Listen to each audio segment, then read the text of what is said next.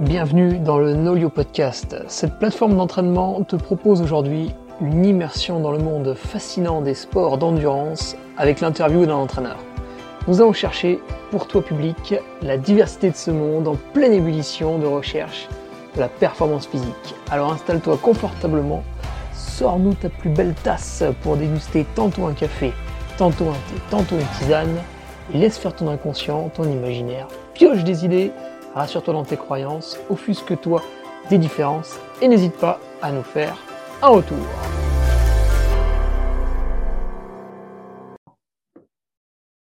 This meeting is being recorded. Allez, bonjour à tous. Euh, nous sommes dans le Nolio Podcast, épisode numéro 24. Et aujourd'hui, nous entretenons avec Audrey Walsbauer. Audrey, bonjour. Salut Hugo, c'est la forme? Ouais. Alors, oui. Audrey, coach au sein de la structure 2EP, euh, c'est bien ça Audrey? Absolument, c'est ça. On avait eu son fondateur émérite au mois de Patrick Granger dans, le, dans le Nolio podcast numéro 3. Euh, et toi, tu es la, féminine euh, du groupe d'entraîneurs 2EP. C'est ça. Je représente la gente féminine au sein de ce groupe plein de testostérone, ouais avec beaucoup de fierté d'ailleurs, des collègues très sympathiques. Donc, euh, que, que, que, tu avais cité lors de l'interview de Patrick, euh, mais que je vais reciter avec plaisir. Euh, donc, Matt Mazeran, qui œuvre dans le sud de la France, plus précisément. Ouais, le sud-ouest, ouais. Ouais, sud-ouest. Philou Guéral, qui donc est sur l'Auvergne, avec nous. Bon, un des, un des des bras droits de, de, de, Kinou depuis la, la, création des deux EP, et puis le jeune Nico Martin, donc, qui nous a rejoint il y a, il y a deux ans et qui fait euh, sa deuxième saison avec nous. Alors, toi, Audrey, euh, tu vas nous parler un peu de ton parcours, c'est-à-dire parce que tu, tu, tu, tu, étais en tant qu'athlète au sein de cette structure, et puis tu as décidé de devenir entraîneuse et d'intégrer cette structure. Alors, comment ça s'est passé pour toi pour, euh, euh, passer éventuellement les, diplômes, et puis après rejoindre la structure Alors écoute, euh, je pense que je n'ai pas un parcours très classique dans le milieu, euh, dans le sens où je ne suis pas issue de l'athlétisme pure souche, avec un parcours athlétique de plusieurs années, voire du sport de haut niveau. Alors pas du tout. Euh, je pense que j'ai un peu un parcours atypique dans le milieu, bon, dans le sens où euh, moi j'ai fait un peu d'athlé euh, quand j'étais en, primaire jusqu'au collège, avec notamment plusieurs années de triple saut. Et puis, et puis en fait, bon, à, l'adolescence, je pense au collège, un truc comme ça, il fallait clairement que je passe sur un cap supérieur en termes de volume d'entraînement pour, pour progresser. bon, bah, j'en avais pas envie à 14 ans. Euh, franchement, je n'avais pas, pas du tout envie de ça. Donc, j'ai arrêté clairement le sport et puis terminé. quoi. Et en fait, euh, bon, moi, j'ai une formation en anglais, j'ai fait fac d'anglais, j'ai un BTS assistante de gestion. Et en fait, c'est vraiment euh, bien plus tard. Hein. moi, j'ai repris une licence en, en, course à pied en 2014, donc c'est pas si vieux que ça. Et ma formation, bah, en fait, euh, j'ai passé euh, donc le diplôme euh, fédéral premier, deuxième degré entraîneur hors stade. J'ai un CQP technicien d'athlétisme spécialité hors stade aussi. là, je viens de passer une certification en, en préparation mentale. Et puis là, actuellement, je me forme sur les, en, running yoga, euh, sur toutes les techniques de yoga vraiment spécifiques à la course à pied. Et puis, euh, et puis en fait, euh, ouais, ma formation, je la fais sur le tas, bah, avec, au contact de Patrick, au contact de Nico, au contact de tous les athlètes qu'on a la chance de côtoyer au niveau des deux EP. Donc, tu vois un parcours un peu atypique. Quoi. Je, suis, je suis vraiment arrivée tardivement. Et puis, et, puis, et puis voilà, donc c'est assez, ouais, c'est enrichissant. Moi, là, je suis, je suis toute neuve, en fait, ou presque. c'est en quelle année que tu as commencé à prendre des athlètes euh, chez 2EP alors écoute, tu es en train de me spolier les réponses que je pensais euh, peut-être te faire plus tard, euh, mais j'ai commencé 2017-18. Donc tu vois, c'est vraiment récent. Hein. Mais, euh, mais bon, je, si, tu veux que je te raconte comment ça s'est passé avec Patrick, euh, comment tout a commencé, c'est assez. Euh, bah oui. C'est bah assez. Oui. oui, c'est assez. en fait, donc moi, j'ai commencé. donc j'étais en. Donc je venais de prendre une licence au club de Beaumont, du Beaumont Athletic Club. Donc ça, ça mhm. date de, je pense, 2015 ou 2016. Ouais, 2015. Et en fait, il cherchait un encadrant, euh, un encadrant pour le groupe trail. Et euh, j'ai dit, bah, tiens, euh, pourquoi pas? Et puis, mais vraiment comme ça, parce que j'aimais bien l'humain, j'aimais bien le, l'effet groupe. Enfin, déjà, c'était un truc qui, me, qui, me, qui, me, motivait bien. Donc, j'ai dit, bah, pourquoi pas? Donc, j'ai commencé les formations en 2016 parce que pour moi, c'était important de, bah, d'être formé pour pouvoir entraîner. Enfin, je ne me voyais pas euh, à la one again comme ça, me mettre à encadrer des gens, leur donner des conseils et tout sans avoir moi-même été formé. Donc ça, j'ai mis un point d'honneur à me former euh, tout de suite. Donc ça, 2016. Euh, et puis, et puis en fait, c'est en préparant, dans le cadre du premier degré, en préparant mon dossier pour, pour le, passer mon diplôme, j'avais à faire un historique du, du, club, en fait. Et c'est là que j'ai appris. De Beaumont. De Beaumont, du Beaumont Athletic Club. Et c'est là que j'apprends que euh, Patrick Bringer, fondateur, euh, avait créé ce, ce, ce, club-là euh, quelques années auparavant. Alors, pour la petite histoire, il faut quand même que tu saches que moi, Patrick Bringer, à l'époque, c'était un personnage qui n'était quasiment inconnu dans le sens où je le connaissais comme ça par les photos. Puis bon, c'est vrai qu'en Auvergne, bon, eh ben, c'est je savais qu'il venait d'être champion de France l'année d'avant au sens. Si, ah. euh, enfin, bon, j'avais, euh, voilà, je l'avais jamais rencontré. Ouais, oui, au sens euh, et, et, donc, je le connaissais pas trop. Donc, c'est rigolo quand même de, de, se dire ça. Et puis, donc, et en fait, ce qui s'est passé, c'est que à la faveur d'un d'un désistement sur un, un, un week-end de regroupement de EP, je crois d'ailleurs que c'est la dernière année où euh, Patrick l'avait ouvert aux extérieurs. Donc, à la faveur d'un désistement tout à fait euh, par un pur hasard, grâce à un certain Pietro euh, Convertini, certains sauront de qui je parle. Une légende. Une légende dans, dans, dans le coin. et ben, je me suis retrouvée à Nantes. Voilà. Oui, et eh ben, on s'est vu à Nantes.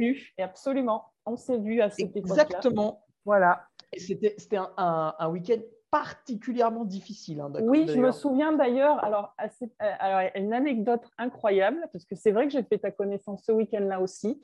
Je ne sais plus quelle course tu préparais et on avait fait une, donc une rando-course le samedi matin, euh, bon, la classique, euh, on avait dû faire 3 heures, 3 heures et demie, je ne sais pas exactement, et puis qui nous, nous calait toujours derrière une petite. Ouais, elle était très facile, cette rando-course elle était très facile. Et nous, derrière. c'est vrai, hein, sans... Oui, oui, non, elle était très. Mais en règle générale, les, les randos du, samedi matin sont toujours. Euh, c'est ce qui suit oui, après. Trompeuses, elles sont trompeuses. Voilà, elles sont trompeuses. On se dit, tiens, ça va être sympa, mais c'est toujours sympa d'ailleurs.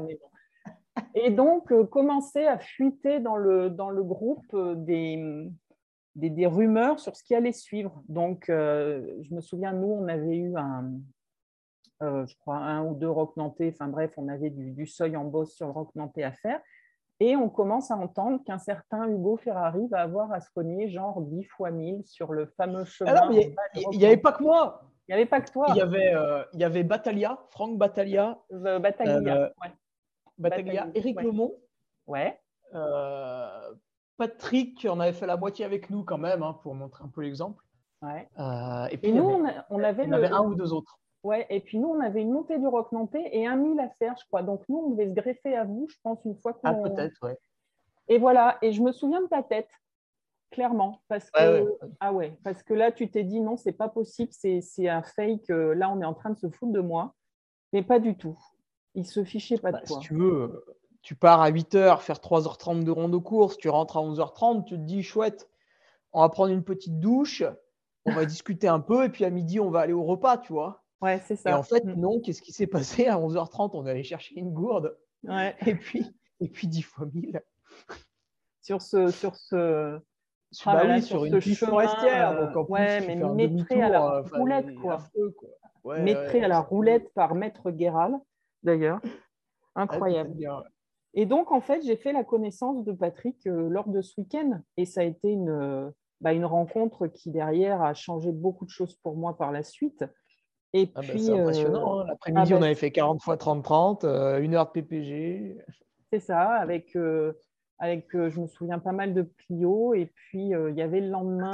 Une, euh, Plio donnée par Mathieu Mazéran, d'ailleurs. Hein, Absolument. Qui était particulièrement exigeant. Hein. On n'était pas sur des, des, gainages. Ah ouais, non, c'était pas du gainage passif, tranquille.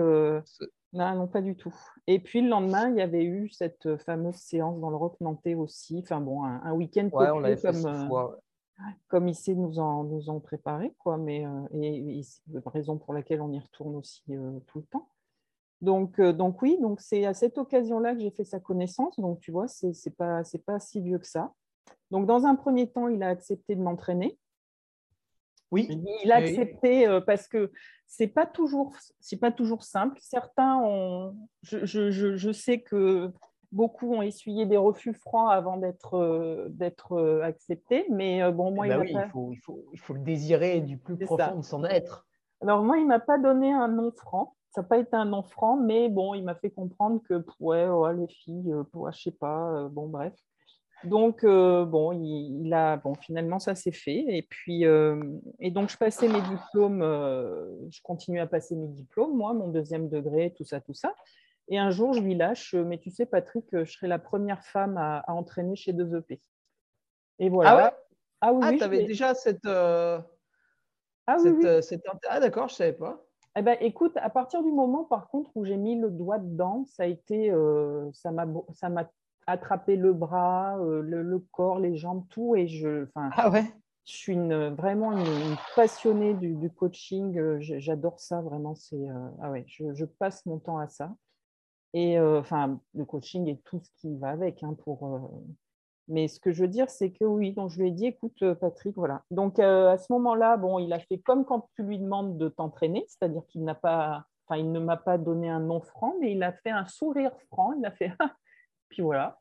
Et donc mmh. plus rien. Et puis euh, il est venu me rechercher, bah, je sais pas, quelques mois plus tard. Il m'a dit, écoute, est-ce que ça te dirait de nous rejoindre dans l'équipe des deux EP et donc, il avait euh, dans l'idée, alors c'est marrant parce qu'il a les idées qui vont plus vite que la communication qu'il nous fait, dans le sens où, en fait, lui, dans sa tête, avait prévu de créer un groupe de, exclusivement féminin au sein des deux EP, dont il me confie la responsabilité. Voilà. Donc ça, je l'ai appris, euh, je l'ai appris qu'après. Donc bien sûr, j'ai dit oui, et puis, et puis voilà, l'aventure a commencé euh, à ce moment-là, et une sacrée aventure depuis qui, qui chaque année est plus riche que la précédente. Enfin, c'est vraiment, euh, voilà, c'est vraiment, c'est vraiment un super groupe. Et puis, euh, voilà, tu, vois de quoi je parle. Mm. Voilà. Et euh, tu nous parles de ce groupe féminin, Audrey. Aujourd'hui, du coup, ça, ça représente combien, combien d'athlètes sous ta, sous ton aile? Alors, d'athlètes féminines ou d'athlètes tout court? Bah, tous, tous, ouais, tous. Parce qu'en fait, Très franchement, voilà. Euh, donc, euh, j'ai dû. Alors, le groupe, quand on a commencé, euh, bon, je devais avoir six, huit nanas, en gros. Mais c'était beaucoup les femmes d'eux. Les compagnes de gars qui mmh. étaient déjà chez 2EP. Ouais, ouais, et, et, qui, en fait, pour qui, qui nous faisaient des fois des adaptations de séances de leurs copains, tu vois, enfin, qui nous disaient, bah, tiens, par exemple, ben, de ton copain fait ça, donc du coup, toi, bah, tu peux adapter la séance en faisant ça. Donc, euh, et en fait, euh, ce qui s'est passé dans ce groupe-là, c'est que moi, j'ai récupéré donc à part entière toutes les compagnes, mais euh, du coup, se perdait un peu cette, cet entraînement duo. Tu vois ce que je veux dire? Ah oui, oui, oui. donc, comme l'entraînement. voilà, ne partait pas forcément ensemble. Voilà. Comme l'entraînement se dissociait, et bah, du coup, euh, il y avait plus côté, euh, ce côté duo qui, à mon sens, devait bien fonctionner dans, dans le couple et qui, là, était un petit peu, euh, un petit peu caduque. Quoi.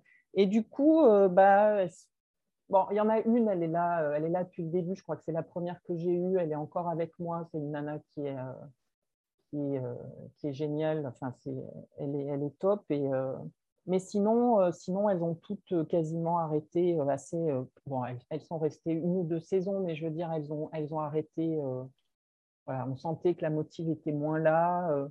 quand, quand, on, quand on s'astreint, oui, quand on s'astreint à, à, suivre un plan d'entraînement, il faut vraiment avoir la motivation derrière. Et là, en l'occurrence, des fois, je pense qu'elles couraient plus pour courir avec leur, leur moitié, ce que je comprends tout à fait, que pour elles-mêmes. Tu vois ouais. donc, donc, du coup, voilà. Ça, donc, en fait, bah, après, bah, j'ai glissé sur des, sur des athlètes masculins en sachant que bon, je, je suis toujours bénévole au niveau du, du, du Beaumont Athletic Club et que je n'entraîne quasiment que des gars. Et, et là, bah, dans le groupe, oui, j'ai quatre, j'ai une, une, petite trentaine d'athlètes, petites, ça aussi entre 25 et 30, et je dois avoir quatre, quatre filles, tu vois. C'est pas énorme. C'est pas énorme. D'accord, ouais. ouais ça, ça, fait quand même un, un, sacré groupe, 30 athlètes, on est sur. Euh... Ouais, alors en sachant tu, quand même. Ouais. Tu fais ça à temps plein. Euh... Voilà, alors j'allais ouais. y venir. C'est qu'en fait, comme je te dis, donc c'est une passion dévorante qui m'a attrapée pour ne plus me lâcher. Et du coup, euh, donc moi, de, profession euh, à l'origine, euh, j'étais, je suis toujours d'ailleurs, je suis fonctionnaire, donc j'étais attachée territoriale je bossais comme responsable administratif dans, dans, au conservatoire. Et du coup, c'est vrai que j'avais commencé par prendre un temps partiel. Et en fait, ça ne me suffisait pas parce que bon, à ce moment-là, j'avais un petit groupe. Hein, donc, euh, en soi, le temps partiel était suffisant pour gérer le groupe. Par contre, c'était tous les à côté parce que dès que j'ai une question, dès que je me pose un truc, dès que je réfléchis à une séance, je pars, je gratte, je recherche. Et du coup, euh, bah, je, digresse et je partais vite dans, mes recherches. Et puis au final, ça ne me suffisait plus du tout. Et, euh, donc j'ai pris une dispo. Je suis en dispo depuis euh, le 1er novembre pour ne me consacrer qu'à ça parce que c'est ce que j'aime. Quoi. Enfin, c'est vraiment, euh, ouais, c'est une passion vraiment. Et je passe un temps inouï là-dedans, mais avec, euh, j'ai pas du tout l'impression que c'est du travail. Je le conçois pas comme tel. Moi, bah. les... oui. Le, le, le, terme travail, c'est relatif. En fait, de plus en plus, aujourd'hui, euh, il, est, il est associé à, à, une psychologie euh, négative. Tout à fait. Mais au final, travailler, c'est juste produire quelque chose dans la journée, en tirer une rémunération pour euh, avoir un toit et manger. Et ça peut être en le faisant d'une façon agréable. C'est vrai.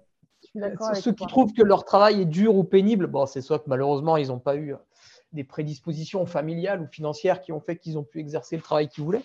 Mais après, c'est que voilà, si, si, si c'est mmh. dur, c'est peut-être que c'est pas le bon travail. Quoi. C'est ça. Donc moi, en l'occurrence, j'ai vraisemblablement trouvé le bon, puisque là, euh, il n'y a rien de dur dans ce que je fais. C'est que du plaisir. Et puis, euh, et puis c'est un métier qui est... Euh, le champ des possibles en termes d'apprentissage est infini et illimité. Alors ça, c'est génial quoi. pour celui, euh, celui ou celle que ça intéresse, j'entends, bien sûr. Moi, je suis féru d'aller chercher toujours des infos, d'apprendre de, de, et de me perfectionner. Donc voilà, j'ai de quoi faire, j'ai la matière en tout cas. Et euh, avec cette trentaine d'athlètes, Audrey, est-ce que euh, tu as, as, touché une certaine limite là ou est-ce que tu as encore des places disponibles? Alors écoute, euh, là, si tu veux, dans l'immédiat, je serais tentée de dire que je, je, mets un, je, mets le frein. Pourquoi? C'est parce que euh, faut que je m'approprie le volume que ça représente. Parce que de passer mmh. d'un groupe de, de 6-8 athlètes à plus de 20, c'est plus le même, la même organisation. Donc, moi, j'ai à cœur de pouvoir accorder à chacun le même intérêt. Euh, dans le sens où euh, le nombre, enfin, le, le, la quantité ne doit pas être au détriment de la qualité. Alors euh, là, dans l'immédiat, je, je, gère, je gère chacun avec la même attention. Et donc, dans l'immédiat, ça, ça me va et je ne cherche pas à, à prendre plus impérativement. Après, c'est bon, c'est jamais, hein, on, peut, on peut avoir des, des, propositions qui se présentent et qui sont euh, très attractives et intéressantes. Euh, donc forcément, on, on, peut revoir ça. Mais, mais ce que je veux dire, c'est que je ne suis pas une férue du chiffre. Euh, c'est vraiment, euh, il faut être en mesure d'accorder à chacun le même, euh, le même temps et la même attention. C'est-à-dire qu'à partir du moment où il y en a un qui passe à l'as parce que tu n'as pas été capable de gérer ton temps, je dis que c'est que tu as dépassé ton quota et qu'il faut, il faut le diminuer si tu veux. Et ça, c'est important. Je veux dire, je ne peux pas me permettre de donner comme excuse à quelqu'un, bah oui, mais j'ai pas que toi. Ça, je trouve que c'est un truc. Ah bah euh, non, bah ça ne s'entend pas. Et oui, mais bon, euh, ça peut s'entendre. Mais enfin, je sais qu'il y en a qui peuvent le dire. Je mais pas, pas forcément dans le milieu sportif, hein, mais euh, tu peux entendre des choses comme ça. Et, et je trouve que. Ah, c'est une, fausse excuse. C'est, en fait, c'est rejeter, c'est rejeter ton échec sur l'autre. C'est ça. En lui disant euh, Ouais, j'ai échoué, mais c'est de ta faute, tu vois, vous êtes trop à me demander des trucs. Euh, bah, et bah, si on n'est pas capable de s'organiser en fonction de ce qu'on a, et ben, on revoit son organisation, mais aucunement on va dire à l'autre bah, J'ai pas que toi, il faut être un peu patient. Donc, donc, non, moi, je me refuse complètement à ce type de réaction. Donc, jusqu'à présent, l'absorption, enfin, je veux dire, l'élargissement important du groupe euh, me pose, ne me pose pas de soucis. Donc, à partir de là, ça va. Mais je ne cherche pas, euh, là, dans l'immédiat, je veux stabiliser ce que j'ai. Et je te dis, euh, euh c'est pas, pas qu'il y ait une limite haute ou quoi, parce que paradoxalement, un athlète prendra plus de temps qu'un autre. Ça, c'est pas tellement. tu as, des athlètes qui, qui sont c'est pas qu'ils sont faciles à gérer et d'autres difficiles, c'est pas tellement ça, mais euh, tu en as certains pour qui tu vas avoir qui, vont demander plus de temps et puis d'autres un peu moins. Euh, non pas que l'objectif soit moins intéressant ou quoi, mais bon, c'est comme ça. Tu en as qui ont besoin de plus ou plus de contacts, d'autres moins. Tu en as qui sont très autonomes, d'autres beaucoup moins. Euh, je pense qu'il faut s'adapter à tout ça et puis, et puis le chiffre derrière, bah, euh, c'est quelque chose. Euh, c'est pas que c'est subjectif, mais euh, voilà, c'est toi après qui sais. En tout cas, en ce qui me concerne, là, le groupe tel qu'il est, moi, j'ai besoin de le stabiliser. J'ai besoin de parce que globalement, j'ai beaucoup de, j'ai eu davantage de nouveaux, forcément. J'ai conservé tous mes anciens parce que c'est vrai qu'on a cette chance-là au niveau des deux EP, c'est qu'il y a peu de turnover au final et que euh, si on a une ou deux places qui se libèrent euh, en début de saison, c'est euh, c'est à peu près tout. Quoi. Donc, sauf à voilà, en prendre davantage, mais sinon, c'est vrai qu'on a la chance de garder ce qu'on a. Donc, ça, c'est cool parce que ça veut dire aussi que ça fonctionne.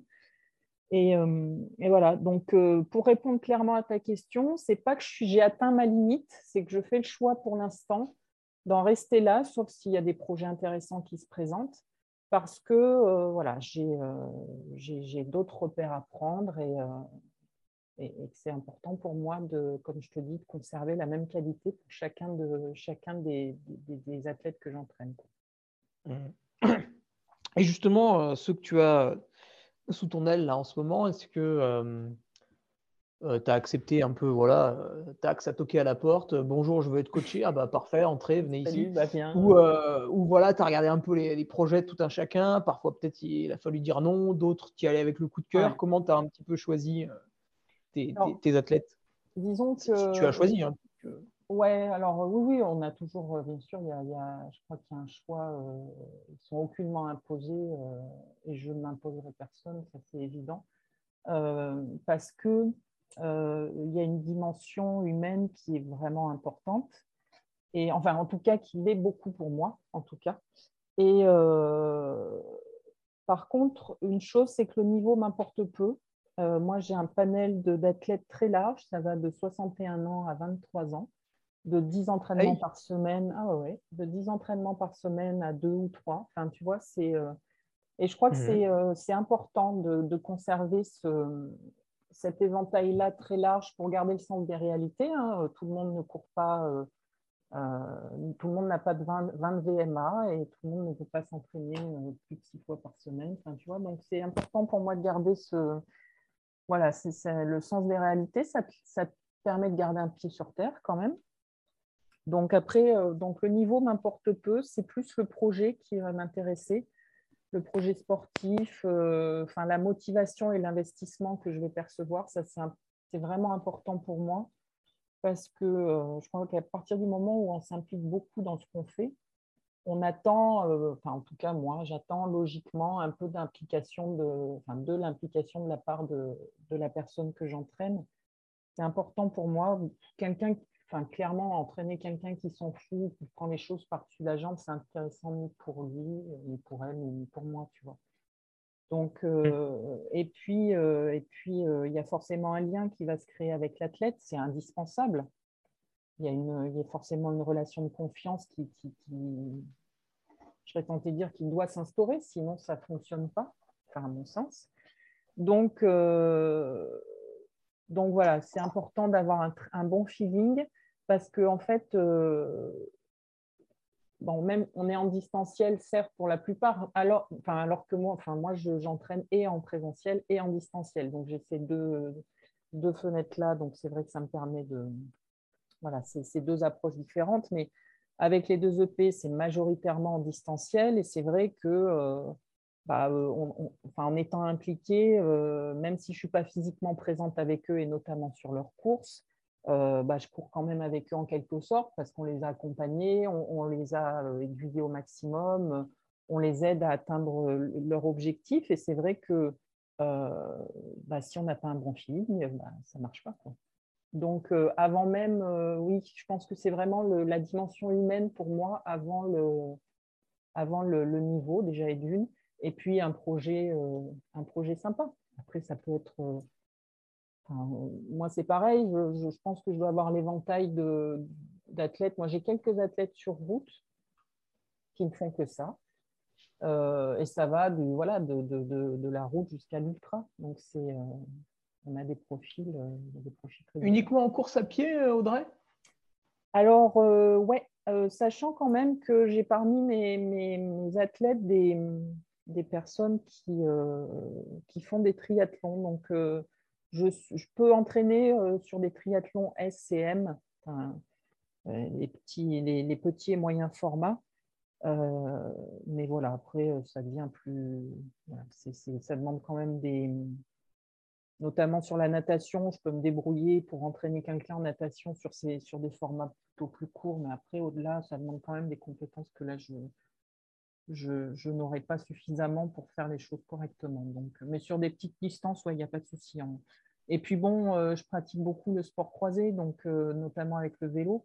Alors c'est vrai que j'ai des gars aussi qui des fois partent sur des cyclos, donc bon, euh, après, bon, je ne suis pas spécialiste du vélo non plus, mais j'ai quand même beaucoup appris aussi dans ce domaine-là, puisque c'est un excellent complément à la course à pied. Donc, mmh. mais, mais, par contre, je n'ai pas des athlètes 100% triathlètes, par exemple, si c'est si là ta question.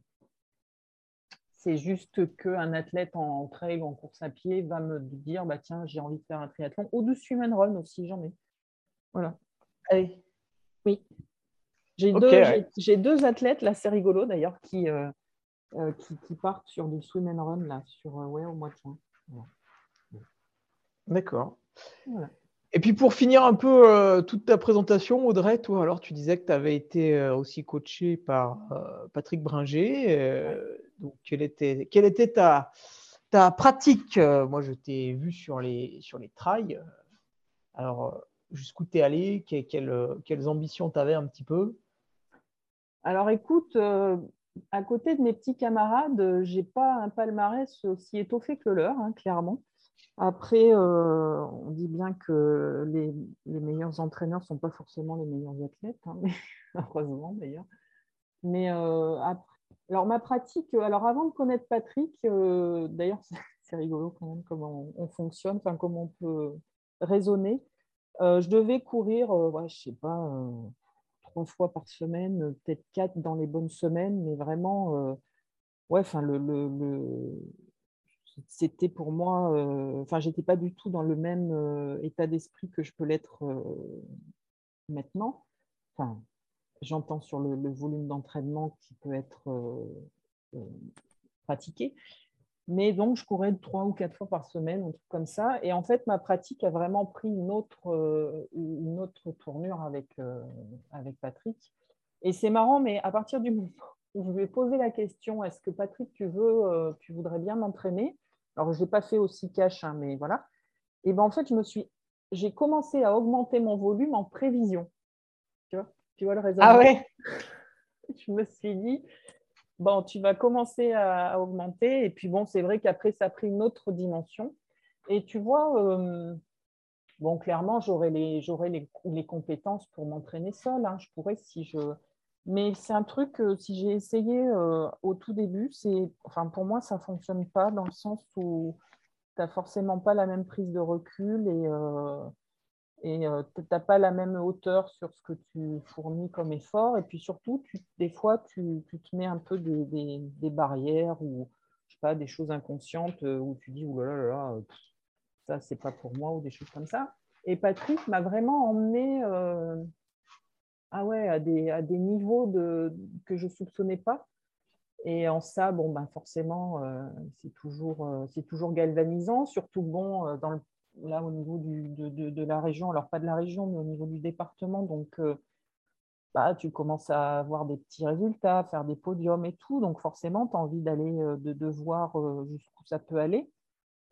Bon, après, euh, là, pour le coup, euh, je, me suis, euh, je me suis cru avoir 30 ans, donc j'ai eu quelques petits, pépins, quelques petits pépins physiques qui ont un peu ralenti les choses. Mais oui, donc il m'a emmené.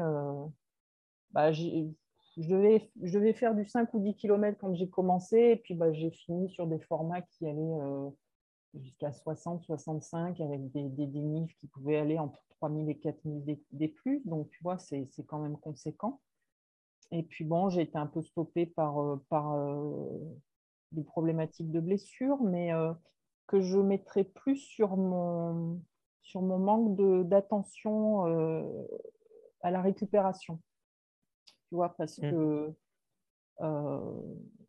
des fois, quand on est pris dans des, euh, dans des logiques d'entraînement où on a un objectif, on avance, on avance, on fait attention à la, à la récupération au début de période, et puis après, tu es pris dans le truc, et puis des fois, bah, bah, tu rentres d'une grosse, euh, tu, tu rentres d'une grosse rando course, et puis bah, des fois, tu dis, oh, je vais me mettre sur le canapé, ça sera mieux. Et au détriment de, de la récup, alors des soins euh, les soins basiques comme euh, le bain d'eau froide ou euh, les massages au rouleau, enfin, tu vois ce, que, ce, dont je peux parler. Et en fait, bah, euh, c'est un tort parce que bah, tu as des petits déséquilibres, des petites tensions qui s'installent, et puis des petites tensions, ça devient de plus grosses tensions, et puis après, tu te fais rattraper par, par les blessures. Donc voilà, mais, mais bon, après, bon, en termes de palmarès, je ne vais, pas, je, je vais pas les citer parce que dire, ça, ça, ça, reste, ça reste anecdotique, je veux dire, par rapport à. Ah bon, on, a, on a cerné la, la, coureuse que tu étais. Ah oui. Et euh, c'est marrant cette, euh, ce, que, ce, que, tu dis là justement. Donc, tu as, l'entraîneur qui te donne les séances, puis finalement, tu te blesses un petit peu, mais pas parce que les séances étaient démesurées, parce que toi, derrière, tu finalement, euh, tu, tu, supprimes un peu les à côté et tu fonces uniquement sur l'entraînement. Et c'est notre, gourou Patrick Bringer avait lu les écrits de Christophe Cario. Mhm. Et ce personnage disait que justement, bah, si vous faites une heure de sport, bon, de sport intense, hein, pas une heure de vélo en fumant la pipe, et ben derrière, malheureusement, il va vous falloir une heure de récupération active, que ce soit par de la mobilité, des automassages, euh, des choses comme ça. Et du coup, bah, quand tu as des semaines qui sont pas trop volumineuses, tout va bien, tu arrives à le faire, bien sûr. Et mhm. puis, dès que tu augmentes la charge, euh, là, il faudrait augmenter euh, les soins et puis bah, en fait, du coup, tu les diminues et c'est ce qui fait que chaque fin de préparation est super dangereuse en fait. C'est ça. Et puis bon, bah, euh, on est, enfin, faut pas se leurrer. Hein. Moi, je suis en dispo. Alors c'est marrant parce que quand j'ai pris ma dispo, on m'a dit oh là là, qu'est-ce que tu vas pouvoir borner? Et eh oui, mais erreur. Erreur, erreur. Erreur. Et puis bon, on est quand même, il y a on est 95% de, de, gens qui courent, qui, on a, euh, on a une vie à côté, hein. on travaille, on a la famille. Euh, et c'est vrai que on va, faire en sorte de, trouver un équilibre euh, entre la pratique, la vie familiale et la vie professionnelle. Et comme tu dis très justement, et eh ben, ce qu'on va laisser de côté, c'est le massage, le bain froid, des fois le sommeil, parce qu'on parle de bain froid, mais le sommeil, ça reste quand même le premier facteur de récupération. Et puis va s'installer cette espèce de, ouais, de, fatigue insidieuse. Et puis après, bah, c'est le cercle vicieux. Et puis, euh, et ça, une fois qu'on a le doigt dedans, euh, bah, malheureusement, il faut se prendre le mur. Enfin, en tout cas, moi, c'est ce que. Il faut se prendre le mur pour, bah, pour revenir en arrière et se dire bah, Ok, bon, bah, là, tu as fait une erreur. Et maintenant, charge à toi de, de, faire en sorte que ça ne se renouvelle pas. Et c'est vrai que, tu vois, euh, on parle beaucoup de renfort ou de choses comme ça, mais, mais c'est vrai que les assouplissements, les étirements, c'est vraiment des choses qui sont hyper importantes et qui, qui doivent être très présents en phase de récupération sur les journées plus light et qui sont, qui sont primordiales pour préserver l'intégrité physique et permettre justement de, d'aller plus loin et d'aller d'avancer sans, sans, sans, se faire mal, quoi, sans se blesser. Et comment toi, aujourd'hui, euh, du coup, en tant que coach, tu vas faire pour euh, analyser un petit peu la, charge d'entraînement que tu donnes à tes, euh, à tes coureurs, coureuses? Parce que ben, justement, tu as, leur emploi du temps en fait un petit peu sous les yeux. Hein. Il me semble que tu fonctionnes avec Nolio. Ouais. Est-ce que tu te contentes de remplir les cases? Tu dis, oh, ben là, il m'a mis trois heures de temps libre. Chouette, allez, c'est parti pour une sortie longue. Ou tu te dis, euh, ouais, non, mais attends, euh, parce qu'en fait, là, si je lui mets euh, trois heures de vélo, ce bourricot, quand il va rentrer, il va absolument rien faire. je vais peut-être lui mettre qu'une heure ou deux, comme ça, il aura le temps de bien s'étirer, tout ça. Est-ce que du coup, tu, le prends en considération comme ça?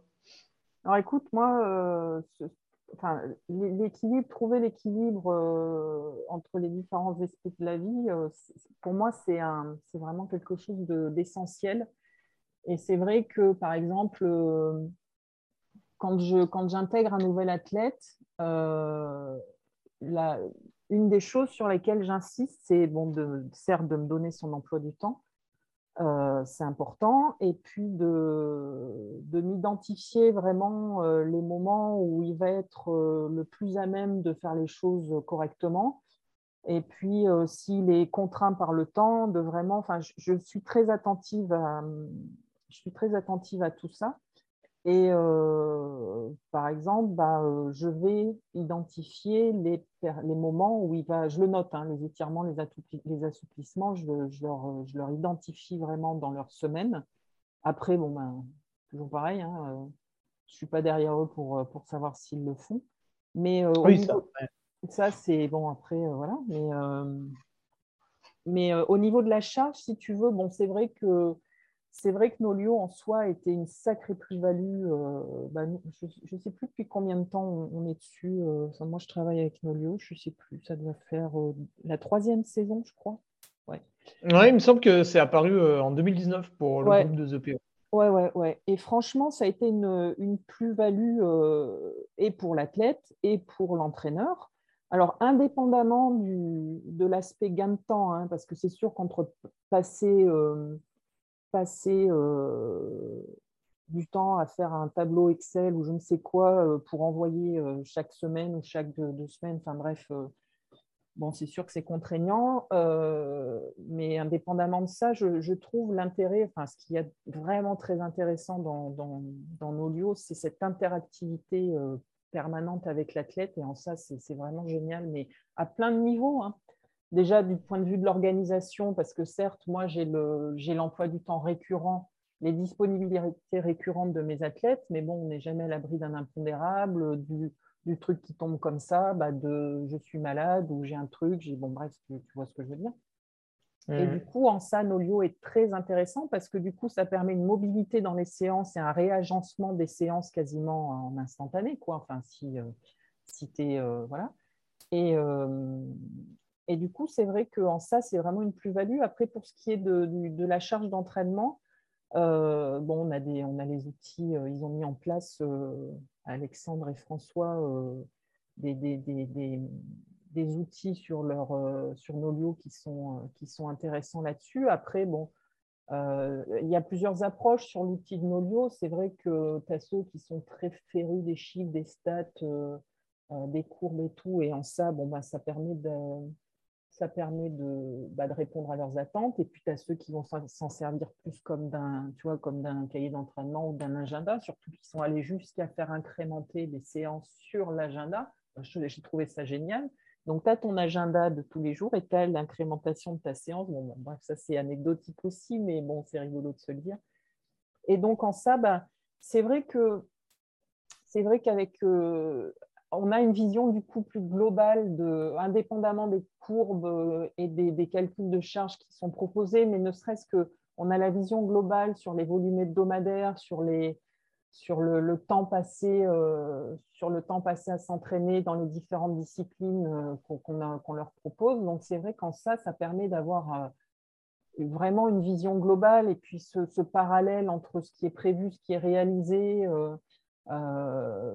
Parce que des fois, quand il y a une, je sais pas, une fatigue qui intervient ou, une blessure ou un truc, bah, qu'est-ce que je fais? Je regarde, je, regarde ce qui s'est passé avant, je vois comment les, je reprends en fait les antécédents, parce qu'en fait, je fais un point toutes les semaines, mais quand il y a des choses un peu qui coincent, ou si ça a coincé sur des courses, ou à l'inverse, si ça a fonctionné, pour, parce que faut aussi c'est pas uniquement quand ça coince, mais alors je, reviens en arrière et je vois un peu ce qui a pu, euh, gêner. C'est vrai que moi, j'ai des.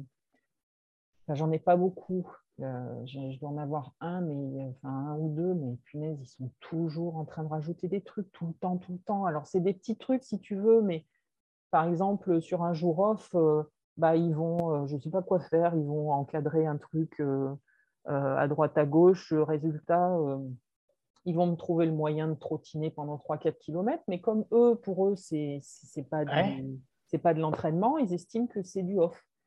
Donc, il faut, euh, moi là-dessus, je sais que pour, pour, euh, pour envisager la. Déjà, j'identifie clairement les moments où ils peuvent. Euh, alors, je, je, parlerai plutôt d'assouplissement pour le coup, parce que c'est vraiment hors, hors séance. Et, mais des, des, séances vraiment dédiées à ça, à la récupération, je leur note, je leur marque clairement des périodes où là, bah, tu t'en profites pour faire ci, pour faire ça. Enfin, j'essaye de les aiguiller au maximum. Après, comme je te dis, on a affaire à des adultes, on n'est pas avec eux à côté d'eux. Donc moi, j'essaye de, faire en sorte que ces plages de récupération soient vraiment euh, identifiées et qu'elles soient respectées. Maintenant, euh, voilà, on a toujours les, feux follets ou les, les, accros de l'activité qui, des fois, euh, s'ils font un jour sans rien, c'est la fin du monde. Et oui, du coup, euh, toi, tu prévois le programme, puis en fait, ils ne le respectent pas forcément. Alors, ça n'arrive pas souvent. C'est pas. Oui. Mais je veux dire, euh, bon, alors moi, ce que, je, ce, que je, ce que je leur demande, par contre, c'est de tout intégrer. C'est-à-dire que bah, s'ils vont au vélo, s'ils vont en vélo au boulot, par exemple, bah, je, je, je, veux bien le savoir. Tu vois, c'est des choses comme ça. Mmh. Voilà. Donc, par contre, euh, bon, il faut. Ben, après, bon, on est, euh, un jour, on n'est pas bien. S'ils font deux heures euh, au lieu de trois heures, bon, ben, c'est, ça peut arriver. Mais après, si tu veux, quand au, moment, au moment de faire le bilan, et c'est en ça où Nolio est, est top, et bah, sur, un fichier, sur un fichier Excel ou un cahier d'entraînement, bon, certes, on avait ça, mais de façon quand même moins, moins synthétique et moins efficiente. Mais c'est vrai qu'en ça, Nolio, c'est super parce que quand il arrive le moment de faire un bilan, entre ce qui a fonctionné, ce qui n'a pas fonctionné. On a euh, du coup, bah là, là euh, tu aurais dû faire ça, tu as fait ça. Euh, voilà, on a, on a ce parallèle qui, est, qui est possible de faire et qui est vraiment important.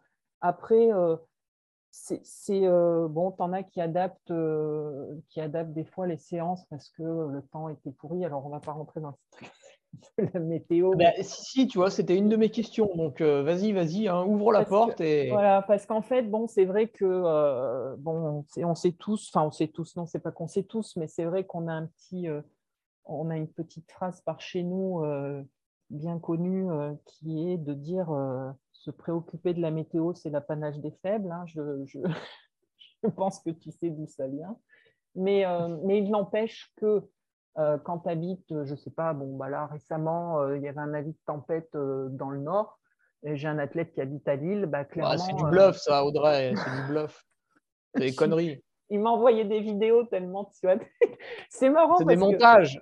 Ouais, non, je sais pas. Non, mais c'est fou parce qu'il y a cette notion de météo au sein du groupe qui est quand même, bon, qui est devenu, qui est devenu un point de, de blague.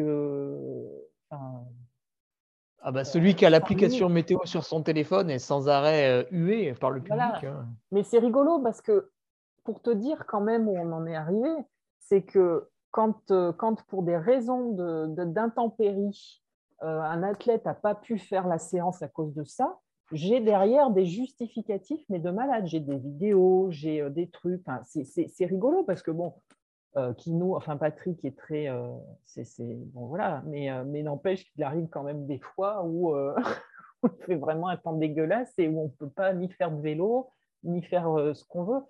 Donc, par rapport à ça, si tu veux, moi, en règle générale, et c'est aussi tout l'intérêt de nos lieux, c'est que quand, quand ça, ça se, ça se présente, je trouve toujours, je vais toujours leur sortir la, la, la séance de, de remplacement euh, de façon assez, euh, assez rapide, si tu veux. Par exemple, bon, bah, si je vois du vélo et qu'il y a du, du, vent à 100 km/h, bon, bah, évidemment qu'on maintient le vélo. Il ne faut pas non plus euh, mettre en danger. C'est évident que dès lors qu'il y, y, a un risque quelconque, voilà. Donc, bah, puis l'intérêt, l'intérêt, c'est qu'il développe la qualité physio. Si à cause de la météo, il ne peut pas le faire, c'est quand même idiot de ne pas le, le, faire passer sur Home Trainer. Puis je pense que tu peux largement envisager des, des, choses difficiles sur, sur le Home Trainer. Absolument, on a tout à fait matière et c'est pour ça aussi que je les, euh, voilà, je les mets très à l'aise avec ça. Ils savent que, ils savent que je leur trouverai toujours un petit truc euh, sympathique à, faire sur Home Trainer ou, ou ça peut être un enchaînement euh, renfort, course à pied. Enfin, et là, la météo, bon, euh, toujours pareil. Bon, si on est sur un avis de tempête, je ne vais pas le faire sortir non plus. Mais je veux dire, il y a toujours des solutions de, de repli, si tu veux. Donc, bon, voilà. Donc, et après, par mmh. contre, il y a une chose sur laquelle j'insiste, euh, par contre, bon, c'est s'ils euh, adaptent. Euh, alors, des fois, ouais, j'ai des, des, athlètes qui me disent Bon, voilà, finalement, j'ai préféré faire ça. Je dis Mais enfin, pourquoi? Donc, je leur demande quand même de, justifier la modification et puis je leur explique, moi, derrière, pourquoi, pourquoi c'était plutôt ça que ce qu'ils ont fait eux. Voilà. Et puis, euh, une chose sur laquelle, par contre, je leur demande de ne pas intervenir du tout, c'est dans l'ordre des séances. Que pour une raison X ou Y, la séance, le jour même, soit modifiée. Euh, bon, admettons, si, euh, si derrière, on explique, on s'explique et que voilà, on se donne les, raisons. Mais par contre, une chose sur laquelle je leur demande de ne pas intervenir sans me demander au, préalable, c'est sur l'ordre voilà, des séances et l'agencement parce que ça, c'est pas. Par contre, c'est c'est un enchaînement cohérent et euh, intervertir des séances, ça peut et déjà euh, être délétère et puis euh, ne pas avoir les mêmes, les mêmes effets recherchés. Donc voilà, là-dessus, par contre, c'est un, une consigne que je donne et ils la respectent tous pour le coup. Ah oui, ça, ça j'intervertis un peu des, des séances de temps en temps.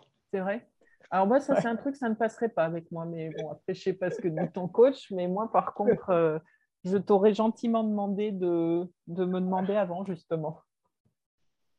Ça dépend, des fois, il ne voit pas. C'est vrai? Ah bah écoute. puis des fois, j'ai raison, et puis des fois, il me dit que non.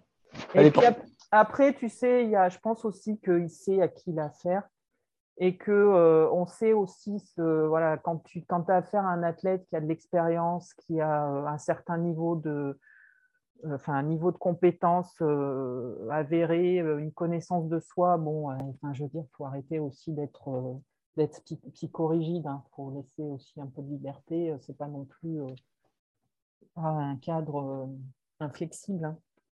Je pense que plus, mm. plus l'athlète, je pense que plus l'athlète se connaît, plus il a un niveau euh, élevé, plus, euh, enfin, plus il est important de laisser de la latitude sur, euh, sur le ressenti. Déjà, c'est important en temps normal, mais je pense que plus l'athlète se, se, connaît, bon, ben, si toi, Hugo, ou si Nico, ou Thibaut, ou Marion, ou je ne sais qui dans le groupe fait le choix d'intervertir de, de, ou quoi, je pense que il a quoi leur faire confiance.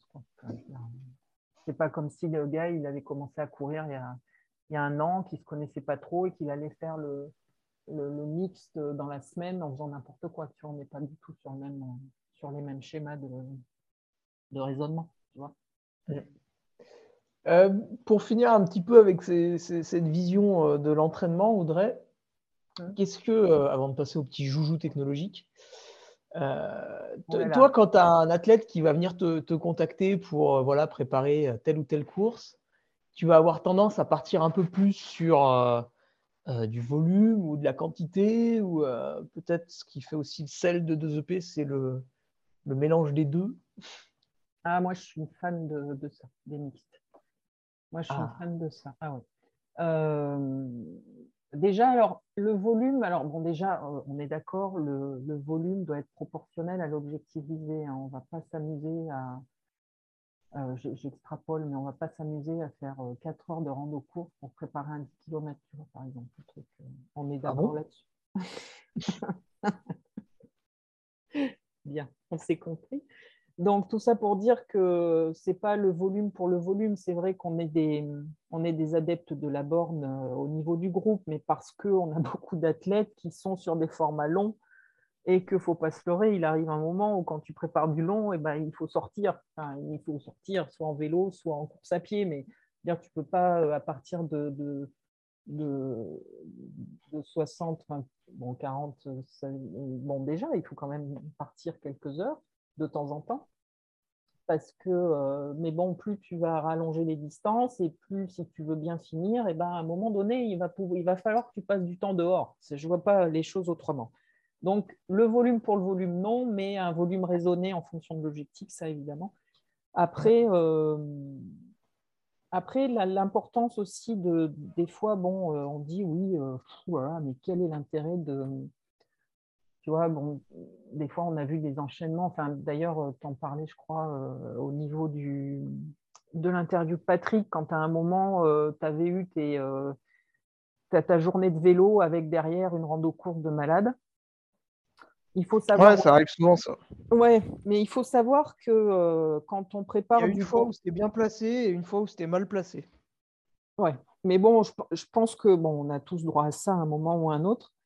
Mais il faut savoir pour, euh, pour, pour, les gens qui nous écoutent qu'on ne fait pas ça gratuitement dans le sens où il euh, faut savoir que physiologiquement, euh, il se passe des choses au bout d'un certain, nombre d'heures d'effort. Mais quelle que soit l'intensité qui est donnée, il se passe des choses dans le corps.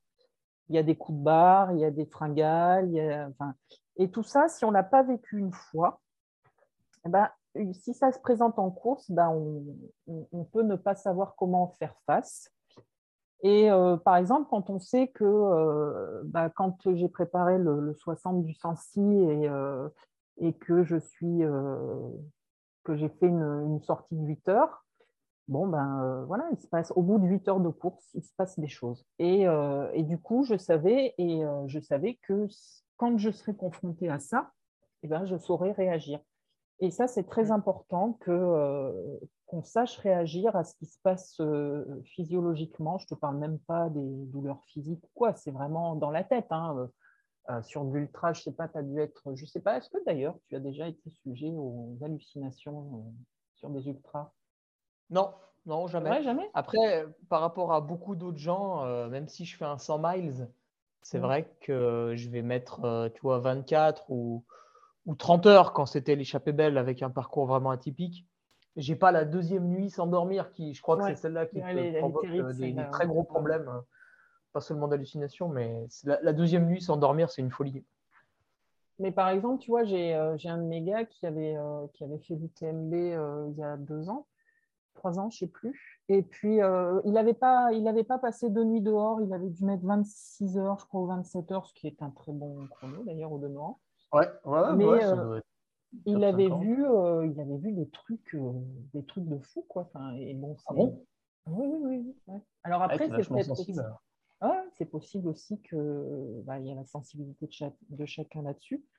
Donc bref, je, m'égare, mais euh, tout ça pour dire que le volume pour le volume, donc non, mais par contre, après, si tu veux, bon, il y a les, on a un peu les séances dites repères, hein, celles qui sont celles qui sont là pour valider euh, un cycle de travail, euh, euh, qui, qui, qui, qui, donnent des indications sur, sur, sur le, bah, le, le, la condition physique à un instant T. On a des séances repères comme ça qui sont un peu incontournables, hein, des séances sur piste, des choses comme ça. Mais je trouve que sorti de là, si tu veux, on a un panel tellement large de possibilités que je trouve que c'est dommage de se cantonner à des séances classique, entre guillemets. Et on sait que de, mixer plusieurs types de travail dans une même séance, c'est très bénéfique pour développer les qualités physiques. Donc c'est vrai que moi, je suis une férue de ça. J'adore.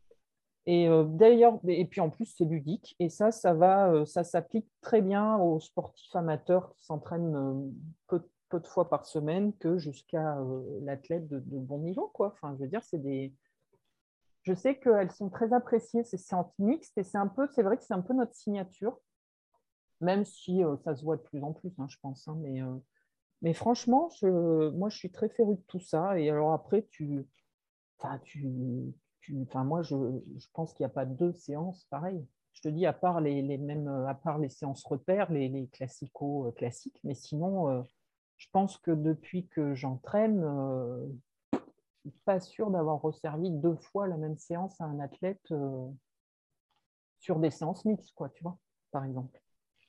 D'accord. Donc voilà. Séance mixte, donc on va faire euh, peut-être un travail un peu. Euh, ah bah, pas 5 fois 3 minutes au seuil en côte, puis 15 minutes tempo à plat, des choses comme ça Ah, mais ça, alors là, mais après, c'est pro, c'est infini les possibilités. tu peux faire, tu peux intégrer euh, du renfort, avec euh, du, train, de l'allure, euh, enfin du seuil. après, tu peux varier les exercices, tu peux varier les intensités, tu peux mixer derrière avec un peu de 40-20, 30-30 sur plat, tu peux mixer de la côte et du plat, tu peux faire du long sur côte, du long sur plat, du long sur côte, du, du court sur plat. Enfin, mais je veux dire, c'est infini, quoi, c'est infini. C'est ça qui est génial, c'est que tu peux, bah, nous, on est très fans de la chaise. la chaise, c'est devenu notre instrument de récupération. Qui, est une euh, sorte de pré-fatigue.